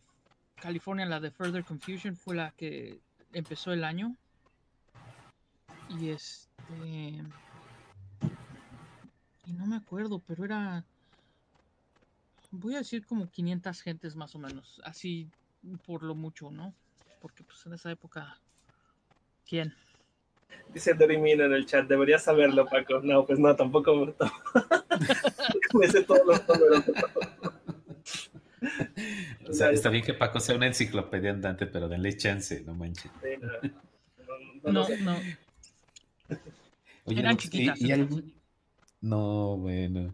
¿Y, y algún acontecimiento eh, como curioso que te haya pasado en alguna convención? Sí. Creo que fue en el. Creo que fue en el 2004. Estábamos en Antrocon. Estábamos, Ajá. este. En esa época se llamaba Frisket. Estábamos esperando el, el Artist Alley, ¿no? Porque nadie habíamos pagado mesa. Y entonces creo que fue, sí fue 2004 o 2006, uno de los dos. Pero entonces estábamos, un chorro de amigos estaban esperando conmigo a que me tocara a mí el turno. Estaba Arby, estaba Neogene, nos conocimos en esa, en esa cola, nos llevábamos súper bien y nos tocó una sola mesa en, en como, como, en el rincón del lugar, ¿no? Y, y pues estamos todos, son las 7 de la mañana, estamos poniendo todo lo que vamos a hacer, tu letrero, los badges que vas a entregar, ¿no? Y de la nada aparece esta chava, todavía no sé quién es, con, una, con un collar así gruesote, gruesote, gruesote, y con una de esas campanas de las chicas anime, y me brinca. Y, y, tengo una cosa que se parece a Robin Hood por un badge que estaba yo entregando. Y nada más pone el dedo sobre eso y me dice, es super anime. Y se me queda viendo y después se va corriendo. Y estábamos todos en la mesa así como que, ¿qué? ¿Qué, qué acaba de ocurrir? Estábamos, obviamente se volvió el chiste de la convención. Este, Neo Gene me hizo un, un badge que dice mi, mi, mi este, héroe es Miyazaki. Y fue el chiste de la convención porque pues obviamente yo y el anime más o menos como que no. Y, pero nunca la volvimos a ver. Eso fue así como lo más chistoso, especialmente antes del café, a las 7 de la mañana, estás todo desvelado. Pero fuera de eso, hijos, es que no sé, cada convención tiene su aventura. Y tiene, tiene sus momentos. Digo, estuvimos la de la que estuvimos tú y yo, Paco, el, el año pasado, la de el Texas Fur Fiesta. Los dinosaurios, esos inflables que eran como dos, dos T-Rex y dos perodáctilos y otro y que se están peleando entre una mesa. Eso fue este año, ¿no? Esta, ah, no. No, no fue el año pasado. También pasó este año, pero, pero ah, no estuvimos el año pasado, en 2019. Sí, que estábamos todos muy tranquilitos y de repente salen los seis dinosaurios y se empiezan a agarrar del chongo y tiran una mesa y estamos todos así riéndonos de lo lindo por los dinosaurios, ¿no? Este, yo creo que las convenciones se prestan a una, un chorro de amistades y conocer a muchísima gente y todo lo que todo, todo lo que va con eso gente, ¿no? El cambio de cultura y son padrísimos. Sí, esa TFF la recuerdo con muchísimo cariño. Yo creo que es la que más cariño le tengo. Pasaron muchas cosas y entre ellas fue pues haberte conocido. Para mí fue como ah, un gran honor. Y Nos pues, conocimos, después te comiste la cosa, el dulce ese súper agrio. Después oh, empezamos sí. la religión con el cactus. Sí, ese fue con este, ¿cómo se llama? ¿Coli? Con Ed. Ed y con Ed, sí, Ed Cali, sí. y fue Chu quien tenía el cactus y estaba este tuvimos también ahí a um, Sonny Dingo a, a Stanley a Thrash que estábamos todos en la mesa y Ed fue el que empezó la religión con el cactus y le pusimos dos manitas al cactus De hecho, no sé por qué Kaidel no estaba ahí. Hubiera sido también muy genial con todo lo de. Pues sí, no, nada más nos plantamos en la mesa. Sí. y nos pusimos a dibujar. Muy padre. Eh, ¿Asistes a convenciones últimamente? Este. Era algo complicado porque tenía yo un jefe, entonces. Acá, acá te pueden correr sin, sin dar razón y no a él no le encontraban los, los furries en, en, lo más mínimo. Entonces mm. tenía yo que tener cuidado también porque es representación de la compañía. Y me lancé a, a la de Texas porque pues ya tenía yo muchísimo rato de no verme con mis amigos y dije, no, pues me iba yo para allá. Entonces, y más, más que nada me tenía él con compromisos para ir a visitar otras convenciones de, de cómics, de de otros fandoms, porque acá por estos lares hay varios de cómics, entonces este también visitar esos porque como él es diseño gráfico y yo soy el ilustrador de la compañía ahorita, este, entonces tenía yo que oh. tener el como que tenía yo que tener el compromiso y después viajar es, es No te sale muy costoso, pero los hoteles ya están. Ya están así como que súper caros. Entonces es así como que son mil dólares el fin de semana que te vas de viaje. Entonces era, es así como que no me he salido a muchos eh, el año que viene, si Dios quiere. Si no nos pasa otro apocalipsis, este regresaré a la de Texas. Ah, genial. No, este estaría muy bonito volverte a ver por ahí. Sí, es que a mí me encanta Texas. Digo, viví ahí por muchos años y conozco todo el, el rumbo, entonces es, conozco el hotel, conozco dónde se irá a comer y como yo manejo para allá, pues puedo andar de taxi para todo el mundo. Entonces, de pata de perro. eh, ya Sí. sabes, no, sí. A Paquito me tuvo que corretear porque salía yo y creo que salíamos un ratito en la mañana y de repente nos daba por irnos a comer y nos íbamos al barbecue o a no sé dónde y nos perdíamos unas cuantas horas y regresábamos. Sí, fue, Pero es que fue, los barbecues de Texas, Dios mío, qué ¿verdad delicia. que sí? Oh, sí, verdad. no se compara. No, no, pues es que en México creo que no hay barbecue así tal cual. Uh, Estaba Tony Romas, pero pues es distinto. Monterrey es como que, ¿qué? ¿Qué estás diciendo de mi carne asada? No, Sí. sí, la verdad es que las barbecues tejanos son otra cosa. Sí, no, bueno, es que, digo, en Monterrey está que el cabrito, ¿no? Todo eso. Cabrito, la. Este, en Monterrey eran más, para mí, para mí más que nada las glorias. Y Oh, si hay sí. alguien de Ah, Puebla que me tenga un, un, un chance de mandarme una de esas galletas que estaban enfrente del convento, no, no, no, no, no, se ganan todo. Esas Se las intenta galletas, conseguir para la siguiente Texas. Voy a a amigos de Puebla. ya sabes, sí, ¿no? Si me mandan de esas, uff. Eso es, es el recuerdo de esas galletas, porque acá no las consigues por nada. No, es muy, muy hecho, también- complicado, me imagino. También sé que extrañas los chocotorros. Yo me acuerdo mucho Ah, de sí, sí, pero ahora ya hay gancitos de fresa acá que parecen chocotorros. Entonces, ya, ya tengo chocotorros acá. Este, lo que más extraño, las canelitas Luxur, las galletas de Puebla, este, de Guadalajara, los rollos de, guayaba. de guayaba con cajeta y Sí, nuez. Uh, y, y este tacos al pastor. ¿Sabes?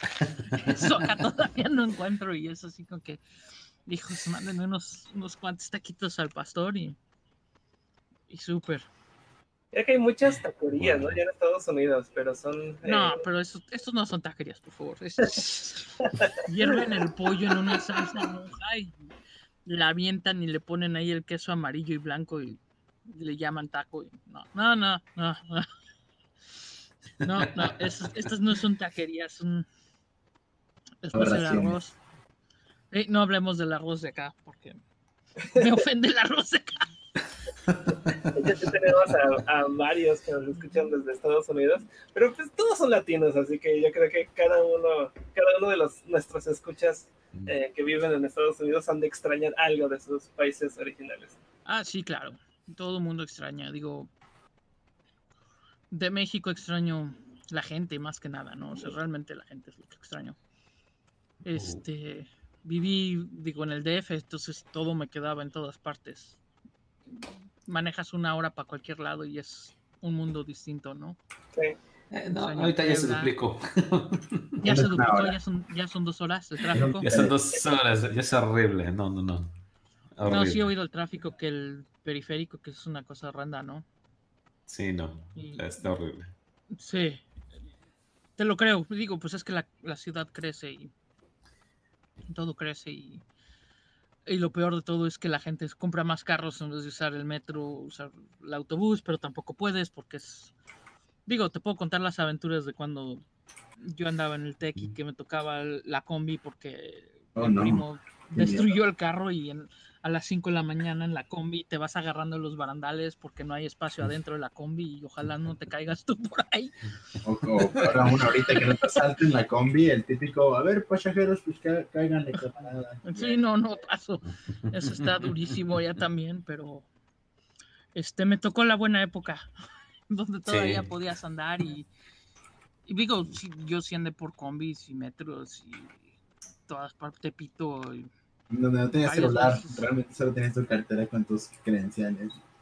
Sí, y te la metías bien y, y traías el, el que era en el no era celular, era tu tarjeta de llamadas y. Ah, tu, las- tu, tu beeper. ¿Cómo se. No, no, no, ¿cómo, cómo se llamaban las tarjetas estas de la Sí, era Es- teléfono, ¿no? La Ah, este, sí eran las Ladafone. la. Bueno, algunas y otras. ujú. Si no me acuerdo, Estas- las eran de Telmex, que tenías que ir metiendo en... Tenías que meterles tus pesitos y demás, ¿eh? ¿Eh? Las tenías que cargar o las comprabas cargadas y, y cuando todavía, digo, empe- empezaban los celulares, pero el celular era así como que lujo. carísimo. eh, no, para empresarios, ¿no? Pues eh, igual, no, ¿para qué querías un celular tú siendo un cualquier mortal, no? Sí, no.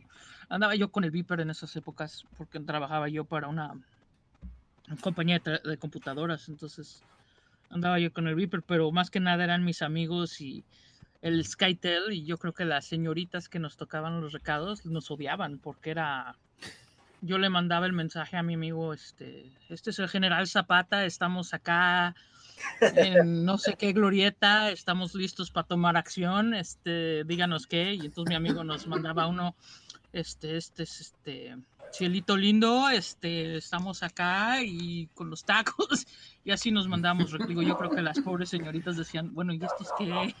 ¿Qué, qué traen? Entonces el Viper no era, no era conversión privada, era todo. Hasta lo Sí, tenías que tenías tú. Tenías que hablarle a la operadora y darle el número de Viper y ellas tenían que teclear el mensaje y pasarlo.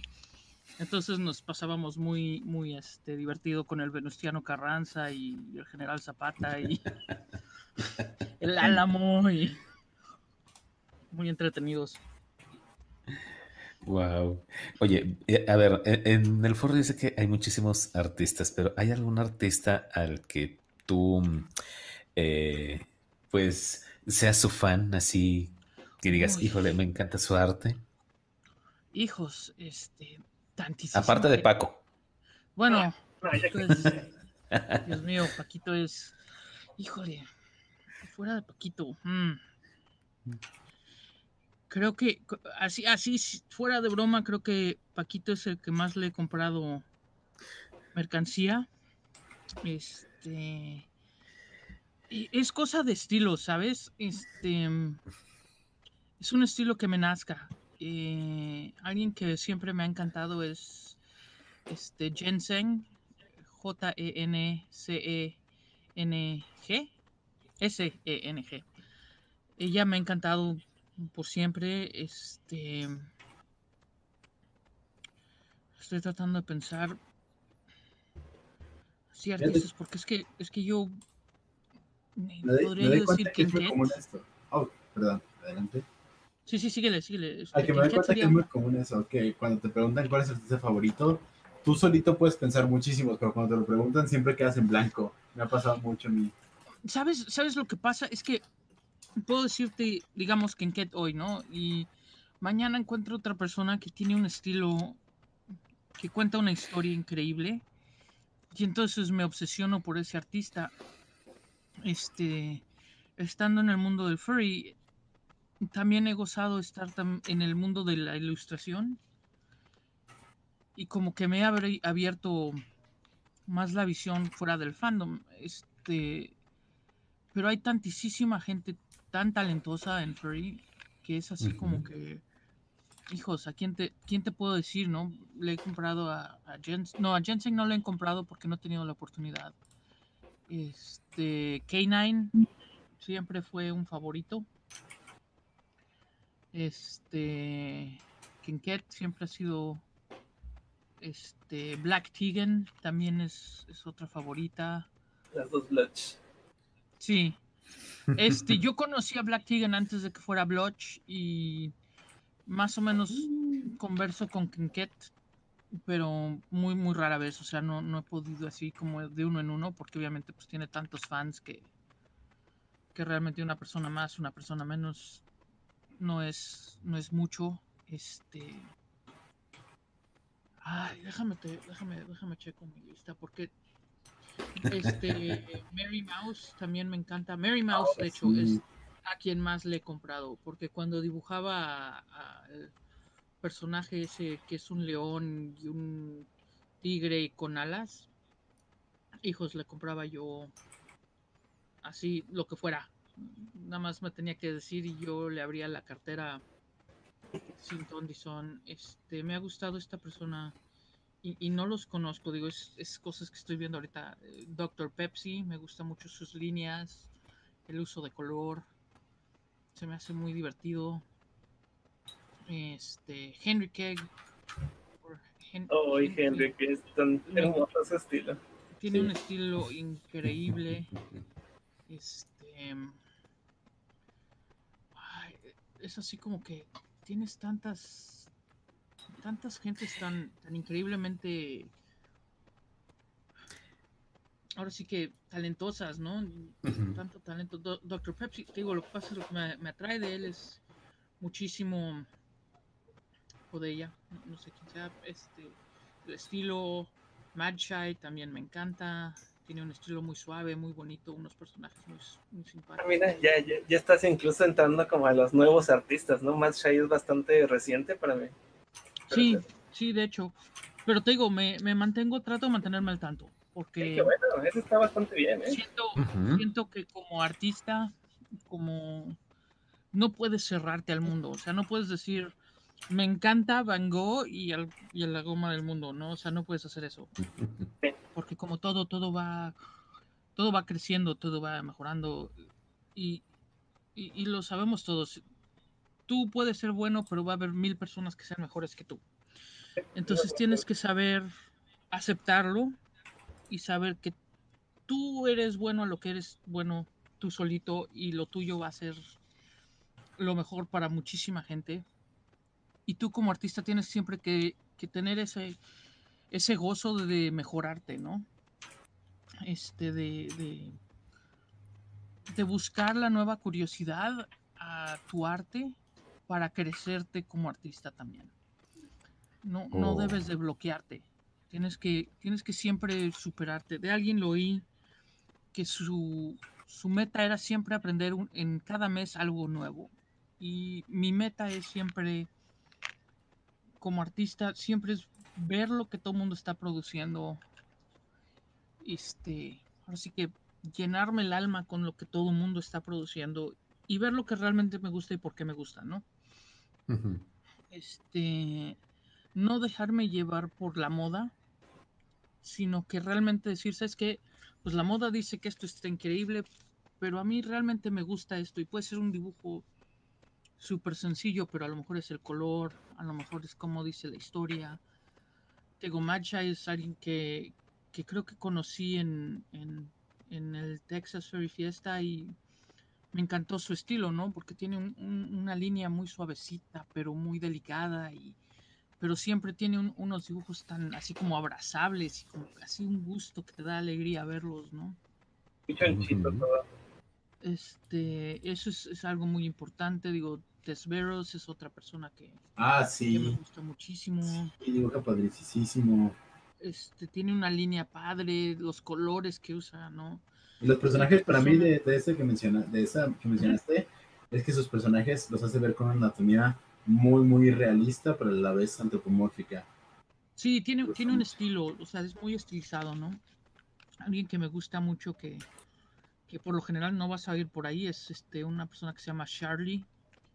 La paso ahorita Paquito en el Telegram para que veas tú. Es más, más que personajes, es este environments y todo lo que es todo eso. Déjame ahí para que veas. Es, es, o sea, tiene como que las dos cosas y me recuerda mucho ahora sí viéndote a los clásicos, a, a los estilos de Muka, ¿no? El estilo muy gráfico, muy diseño gráfico, pero con mucho detalle en todo lo que es este el ambiente, ¿no? Eh, y también tiene, tiene una línea muy, muy como de pintor, como que el que lo trabaja mucho con el pintado digital.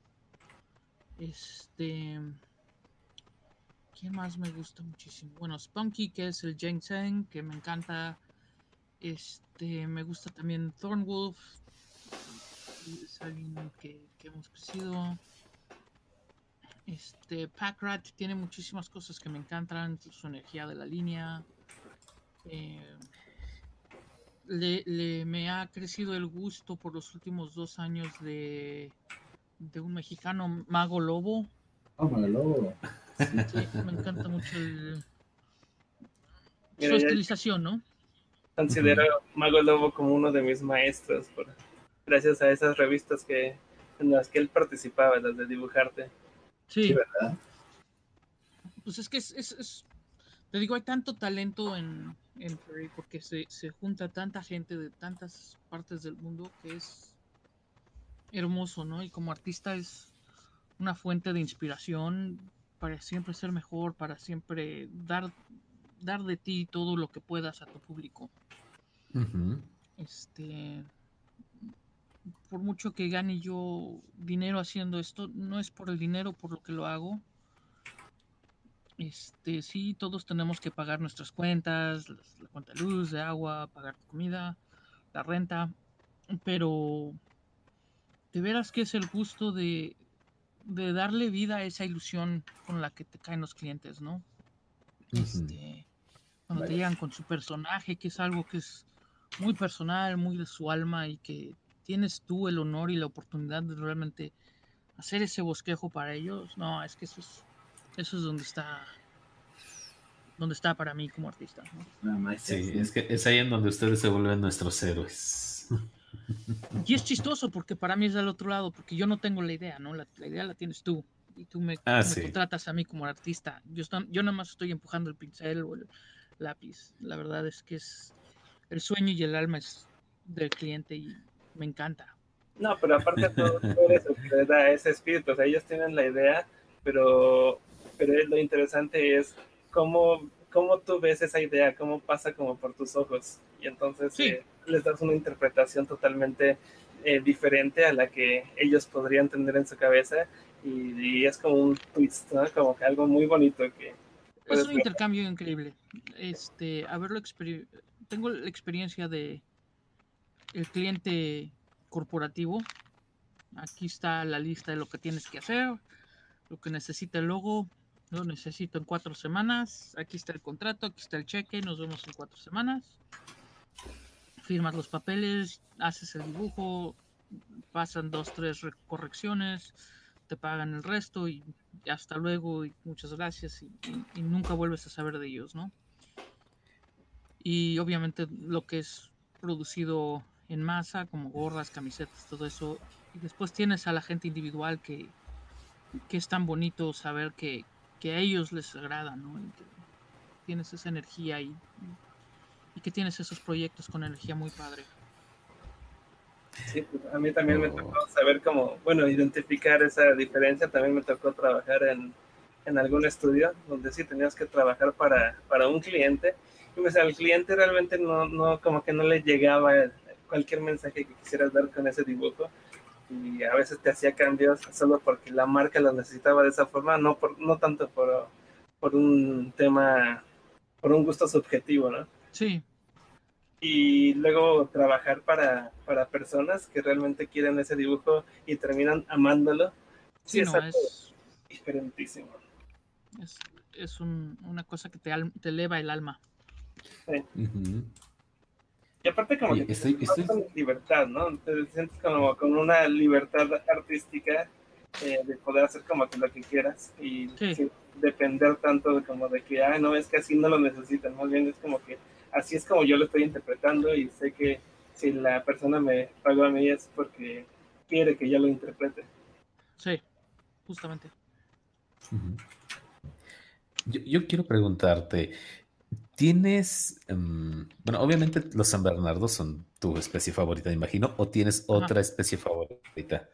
Este, bueno, para perros, pastor alemán, 100%. Oh, ok. eh, son mi amor. Tuve varios. Es que son tan Si tuviera yo el tiempo ahorita, tendría otro. Este, pero mi especie, así como animal, está entre los tigres y los osos. Oh, osos, también.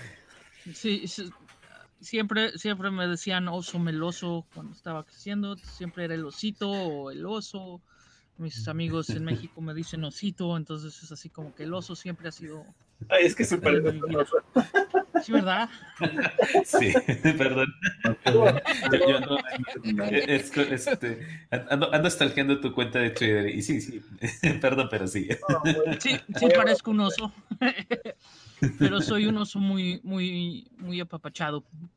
Soy, soy, soy muy contento.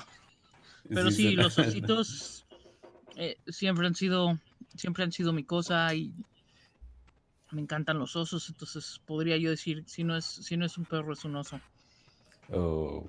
Oye, Docs, tengo curiosidad. ¿Hay alguna especie que en algún momento se te haya complicado el dibujar? O el que digas, ay, no, por favor, ellos no. Eh, los reptiles, Oh, wow.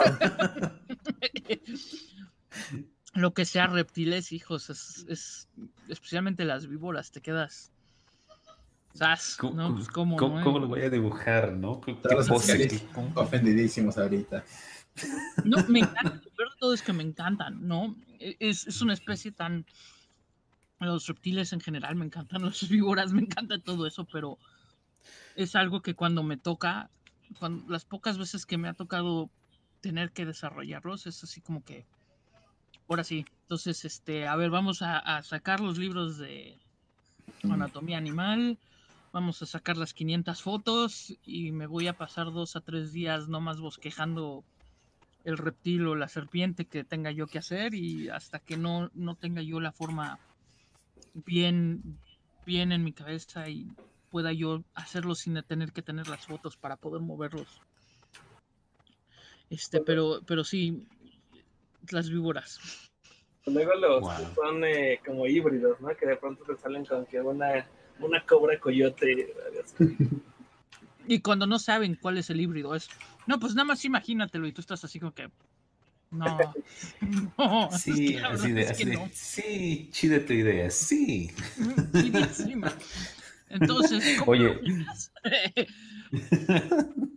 E- Estoy viendo un dibujo muy interesante aquí en tu galería, Pero muy, muy interesante. O sea, también eres parte brownie.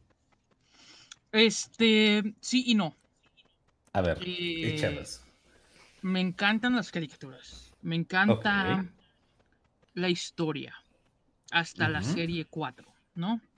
Y algunas partes de las series que siguieron. Y, y me, me fasciné yo con, con la historia. Y conozco a gente que trabajó detrás de las cámaras, ¿no? De, de storyboard artists y artistas en la serie. Ujú. Entonces, me encantó el hecho de que, especialmente si ves la serie 1 y la 2, hay una historia tan, tan profunda fuera de lo de por encimita y ponis y colores y niñas y todo eso. Ujú. Hay una historia tan increíble que se forma dentro de todo de, de aceptación, de diferencia de gente, todo eso que es impactante y eso me encantó. Entonces, yo dibujé a mi personaje como, como el, el Big Mac, que es el, el percherón. Ajá. Porque, porque, pues, me encantan los percherones también. También tuve caballos, pero pues, el percherón es. Digo, me encanta el percherón. Este, Ese- ese y es el siempre lo señor hice como la broma. Sí, y siempre lo hice con la broma de las mini alitas, porque era un percherón gordito así enorme, y con las mini alitas acá. Y entonces esa fue la broma, y con las galletas en, la, en las nalgas de, de su marca, y eso fue mi broma. Y, y era de, pues sí, me encantan las galletas, y soy enorme, y pues sí tendría yo unas mini alitas así para volar como avispita por todas partes. Entonces, ese fue, fue la cosa de los bronies, y nunca me metí al fandom en sí, este. Mi pareja sí, pero, pero fue así como, Nada más ¿cómo por encimita. La diferencia, la diferencia entre los bronies y los furries fue que los furries se fascinan por sus personajes, por su individualidad como, como criatura, ¿no? No sea dragón o cualquier híbrido o cualquier cosa así. Y los bronies andaban con una cuando fui a una o dos de las convenciones era clavados con que si no sé quién besaba no sé quién y cómo te atreves y, y- y muy distinta la, la, la vibra. Entonces nunca me metí al fandom, pero me encantaba a mí la caricatura, ¿no? Es, E- Este, me encantaba ver los diferentes ponis, me encantaba la historia, me encantaba la música. Se me hizo una serie padrísima. Obviamente el- cambió cuando sacaron a la creadora y ya después se volvió cómo te sacamos el dinero, ¿no? Pero, pero al principio la historia era increíble para mí. Entonces sí, sí, sí estuve un poquito en el arte, pero muy en el margen. Me la pasaba yo viéndolas, pero realmente no me, no me envolví con el, con el fandom. Eh, perdón, perdón, perdón, regrese. Es que se fue como que este, la señal me, me sacó de la llamada. No. Oh, vaya, y eso eran como muchos mensajes para ti. Lo sé, lo siento mucho, estaba en lo mejor, lo Ah, siento, lo, lo diré en la La retransmisión. repetición. Sí, no, no, no se preocupen. Volver a escuchar el programa en la retransmisión. Sí, no, de todos los vuelvo a escuchar. Ya saben que soy medio mm, eh, eh, rarín y, y los, y me gusta escuchar nuevamente los programas. Es, es lo mejor cuando regresas y, y te, da, te da gusto. Y sabes que te, te das cuenta de muchas cosas, de muchos errores y dices, ah, no voy a volver a decir esto, o no tengo que cambiar, y, o, o te- o a lo mejor editamos esto, o te surgen nuevas ideas. Es donde, por eso me gusta escuchar lo- los programas. Eso es, eso es la forma de cómo siempre que será tu... Eh, ¿Cómo hacer que que- crezcas?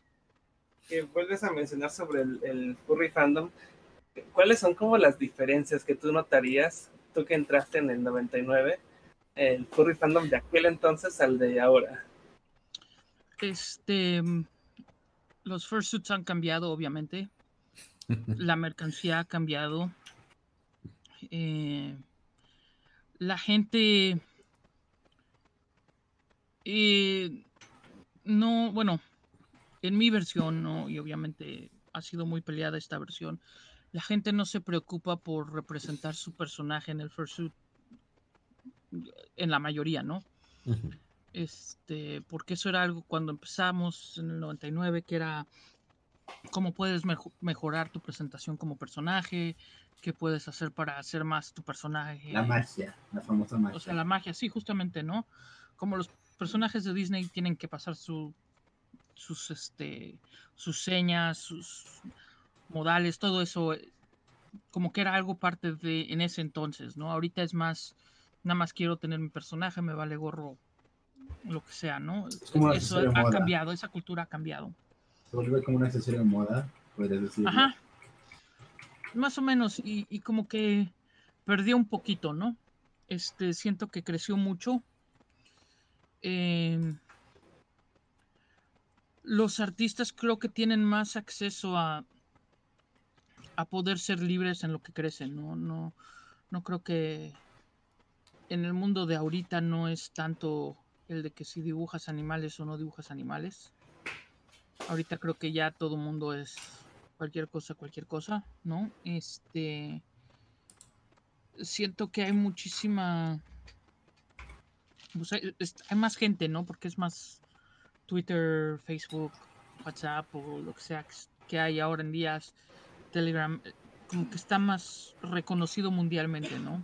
En, en esa época era IRC y tenías que conectarte con un programa y después encontrar el servidor y después encontrar un canal y o el ICQ este pero ahora siento que hay mucho más como que está más difundido no este obviamente los creadores de las botargas son muchísimo más difundidos. Yo te puedo decir que en esa época cuando a mí me alucinaban las botargas en los noventas este, un programa que se llamaba XEA Radio Aventura. El que hizo esa botarga, que también hizo el Maguito Sonrix y todo eso, yo lo monsergaba de día y noche porque yo quería una botarga así. Este, y obviamente ahorita puedes encontrar a cuanta gente que pueda, ¿no? Los recursos son muy distintos. Antes tenías que ir a Joann's o la tienda X o Z y ojalá te encuentres un peluche del color que quieras.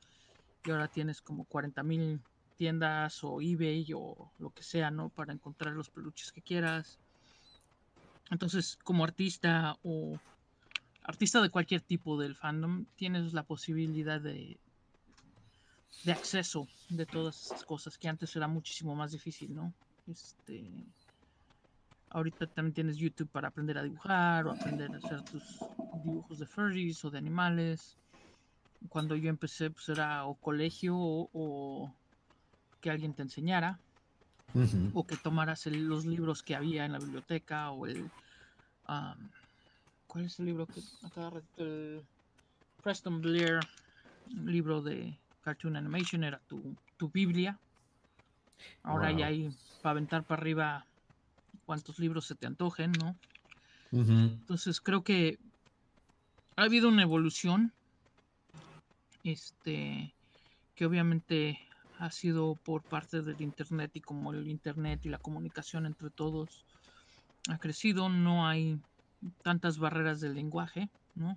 Este, para todo hay traductores, para todo puedes conseguir algo que te traduzca el libro, el video o lo que quieras. Entonces creo que ha evolucionado. Obviamente hay, hay positivos y negativos en todo cuando todo crece. Pero creo que, voy a decir, creo, creo que la mayoría es positivo. Este, porque siento que, aunque digamos que la magia se ha perdido en algunas cosas, había un, un, sentido de exclusividad y como que de que me están... Yo no puedo participar porque yo no sé de esa magia, ¿no? Y, y siento que la gente que tiene esa magia la sigue teniendo, la sigue expresando. Siento que la gente que, que llega a tener, digamos, el fursuit y que se da cuenta de que esa magia existe y que puede lograrla individualmente, lo, lo crece y lo hace pero no tiene la presión como de que, bueno, pues si me compro el fursuit, pero si no sé hacer estos gestos o bailar o esto, no lo puedo disfrutar, ¿no? Sí, porque pues a cierto punto yo creo que es algo que me pesa un poco cuando veo que la gente no le pone la importancia, hasta incluso se vuelven controversias en base a este tema, ¿no? De, no, es que no tienes por qué decirme cómo está mi fursuit, no, es porque no tienes por qué decirme si me lo quito en público y eso como que se vuelve un tema controversial y hasta cierto punto la gente como que es muy fiel a eso, los furries que son ya de legado, que llevan haciendo eso toda la vida, como que sienten un poco de, bueno, es que no te estamos diciendo con, con el afán de invadir a, alguien, ¿no? Invadir su libertad. Simplemente creemos que es, que es algo que funciona muy, muy genial, pero pues creo pues que... Eh, siento que es, es la magia que tú tienes, ¿no? Yo digo, yo me he echado funciones de dos, tres horas en el fursuit y no me lo quito. No, me lo quito hasta que estoy en un lugar donde es. donde no le voy a romper la magia a alguien, ¿no? Este. Y, siento que. que hay espacio en este mundo para todo eso, ¿no? Entre que si tú quieres mantener esa magia. Y, me ha tocado ver el lado negativo de los que, como tú dices, que te dicen, ay, pues que te importa y demás. Y dices, ay, Dios mío, pues tú haz lo que tú quieras, déjame a mí en paz, ¿no? Es parejo, ¿no? Este, y pasa por los dos lados. Y dices tú, bueno, últimamente, o sea, si a ti te molesta que te están diciendo que no puedes andar sin cabeza en medio de este espacio, ¿por qué no puedes respetar eso como ellos te respetan? Que tú seas furry, que tú seas tu individual y que tú hagas lo que se dice te antoje, ¿no?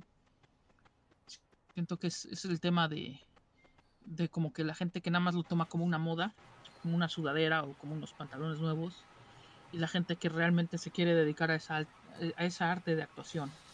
Sí, performance. Precisamente, ese es un arte y una actuación, ¿no? Interpretar un personaje.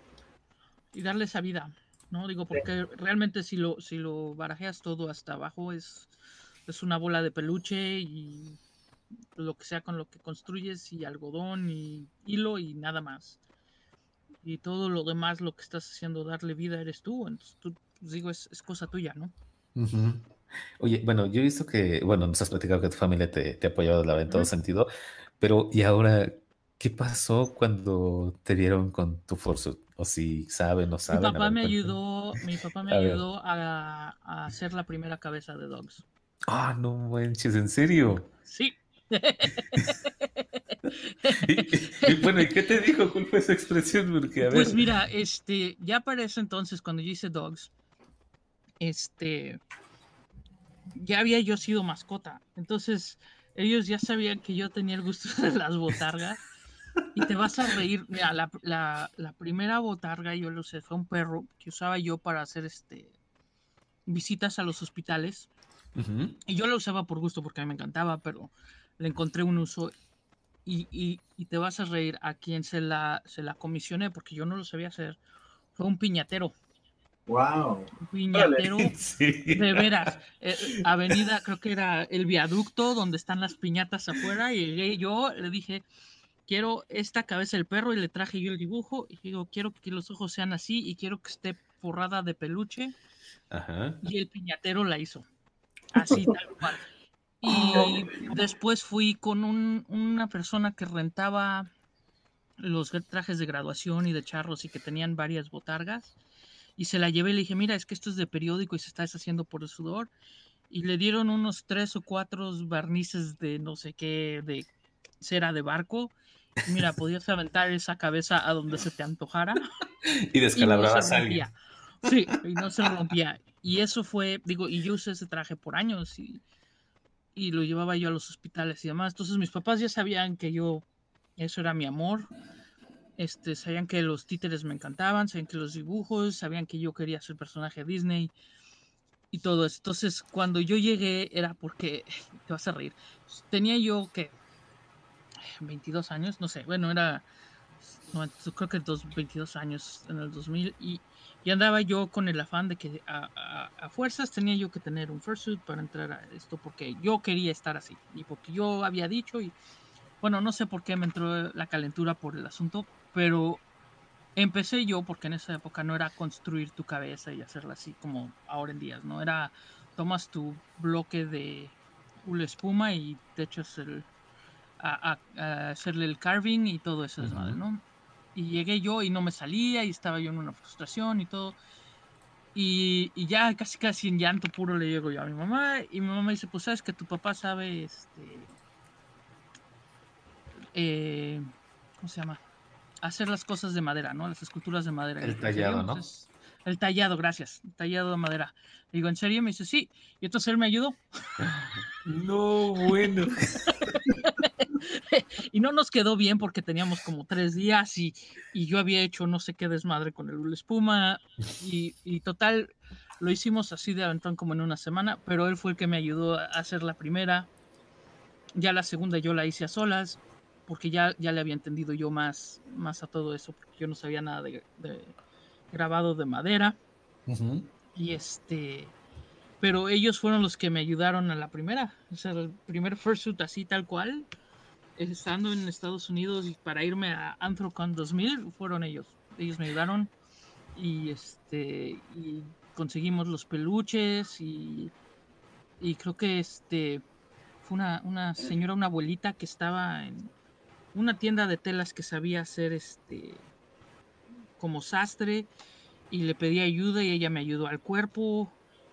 Y la segun, el segundo tipo de patas, que son las patas que usaba Dogs por hasta que lo dejé de usar yo a él, fueron unos tipos que hacían zapatos de payaso en Orlando.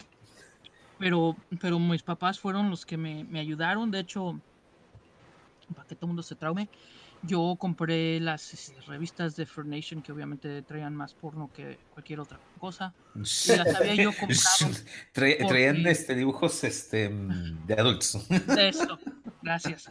Este, pues, porque eso era, ¿no? Porque había muchísimo de eso y, pero estaba K9 en ellas, entonces a mí me encontraba sus dibujos de él y llegué yo a mi casa y se las mostré a mis papás y mis papás me vieron. y- tan, tan. Eh, eh, Es, yo siempre he visto el arte como arte, entonces para mí no existe todo ese, eh, todo ese, digamos, lugares Mundo. Ne- sí, ese mundo nefario no, no existe para mí. Entonces, y, y como ellos lo saben, yo llegué con toda la confianza del, del mundo y mis papás son muy. Ellos no, ni, ni chistaron. Me decían, bueno, pues esta está más o menos, esta está más o menos. O sea, tal cual. Este, tengo el. Todo, mis papás vienen del mundo artístico también, entonces. Este, digo, mi papá no, pero mis tíos son muy artísticos. Este, mi mamá no, pero primos y demás también. Entonces, como que el arte ha sido arte por ser arte, ¿no? No por ser una cosa u otra. O sea, que ya el arte lo traes en las venas, lo traes en la Más sangre. o menos sí. De hecho, Wow. por, ha sido Ancestry.com, descubrí que tengo varios primos en Minnesota y en otros lares y parece ser que hay varios artistas dentro de la familia y todo eso. Entonces ha sido, Oh. ha sido muy, muy loco.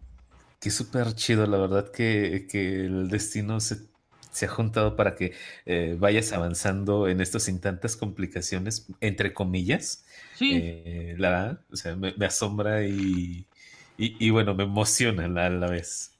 es, es distinto, ¿no? Porque encuentras a todos los, los que te dicen que sus papás casi casi los corren de su casa y yo llego, mira, la verdad, ahí te va una, una que me pasó a mí. Yo, yo he sido del TEC desde, desde la prepa, ¿no? Ujú. Y bueno, el TEC tiene que si truenas una materia tres veces, no importa qué promedio tengas, vas por fuera. Entonces, este, yo para la química nomás no, no nací. y, tres semestres, y tres semestres al hilo 68 y pues para afuera fui. Y yo llegué a mi casa y, y no sé si ustedes tengan esto que tu papá o tu mamá te dice si truenas, si te corren, te vas a- a la escuela pública o te vas a poner tabiques, ¿no?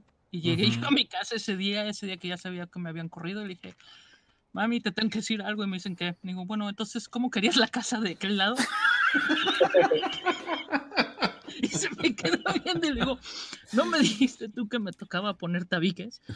Y se me quedó viendo así con cara de... Entonces digo, si de ahí no me mataron, No, ya de ahí para allá. Digo, y regresé al TEC, pero pues, pues, sí me corrieron y acabé la prepa y todo, pero yo sí llegué y le dije, mamá, pues ¿cómo querías los tabiques entonces? ¿Cómo quieres la casa? ¿Cómo querías el rancho? Y me se me quedó viendo nada más así como... No, bueno, Ay, hombre, qué me, me padre. dijiste. Entonces, pues he tenido una, una experiencia con mis papás que siempre me han dicho, si me dices la verdad, no, nunca va a haber problemas en esta casa. Entonces, mis papás saben siempre en qué me ando metiendo y en qué tarugada me acabo de meter o de qué me tienen que ir a rescatar. ya, ya, ya como que dicen, no, pues ya. Ya, ya sabemos dónde andas. ya, ya, ya sabemos, ellos siempre saben en dónde ando, eh, eh, en qué nueva aventura me ando metiendo, o, o, este, o todo No. eso, ¿no? Entonces tengo una relación increíble con mi familia. Qué bueno, la, me da muchísimo gusto que tengas esa, eh, eh, esa confianza con ellos y que ellos también te tengan esa confianza, ¿no? Que, que sea recíproca. Pues bueno, chamacones, tenemos dos minutos. Wow, qué rápido se pasa el tiempo. Sí. Pues, eh, Docs, eh, una pregunta que creo que todos necesitan saber. ¿Dónde, dónde podemos ver tus trabajos? ¿Dónde te podemos Este, contactar? soy un flojo y Twitter es donde más los pongo. Este, twitter.com, dogs are barking y este, creo que ahí tengo el pin de donde tengo supuestamente el resto de las galerías y el Patreon y todo eso. Este, para que me encuentren por ahí. Eh, sí tengo el Fur Affinity como Dogs Draws, pero soy muy flojo y casi no cargo nada ahí. Entonces yo diría que lo más al día es Twitter, porque pues como que es fácil, ¿no? Nada más sacas la foto y lo pones. Este, entonces ahí es donde de veras me puedes encontrar y pues no, a, a cualquiera que quiera decirme hola en privado, por lo general en privado, por favor mayores de 18, no más por porque todo el mundo esté enterado, ¿no? No quiero Ahí problemas. Sí, no, es que los papás, ¿no? No quieres que, Ay, sí. que, que los niños te lleguen y, y no es que no me encante conversar con todo el mundo, pero no quieres tú el problema después que el papá te viene gritando que tuvo que algo y este de veras que no. Pero siempre, siempre estoy muy abierto a que platiquen conmigo o cualquier cosa, si me quieren echar un grito ahí, pueden muy abiertamente. Siempre estoy por ahí, siempre, siempre al- a, las or- a sus órdenes. Pues muchísimas gracias, Doc. La verdad es que Muchísimas estuvo gracias. muy, muy entretenido este rato. Qué bueno que pudiste estar un ratito con, con nosotros. Hubiéramos creído que hubieran sido las dos horas, pero bueno, no te preocupes. Ya, No. ya habrá oportunidad. Otra, otra que me diga Paquito y con mucho gusto. Nada más es planearle un poquito más. Este, con muchísimos gustos. Y pues un honor que me hayan invitado. Muchísimas gracias. No, pues el Les honor, es, agradezco muchísimo. El honor es nuestro. La verdad es que me No. encantó haberte tenido aquí en Viernes Furry. Sí. Pues muchísimas gracias. Y, y luego más en una este, edición especial porque eh, estamos celebrando ya nuestro aniversario. A Paco no le gusta, pero a mí sí me gusta celebrar los aniversarios. No, no, Es sí, bonito. padre, está padre. La, la que es que se me olvida. Se me olvida Sí, lo el sé. aniversario, pero no, no es que no me guste. no es cierto, Paco. pues bueno, chiquillos, vámonos a echar un cafecito, ¿gustan? Eso, muchísimo. Claro que sí, te acepto.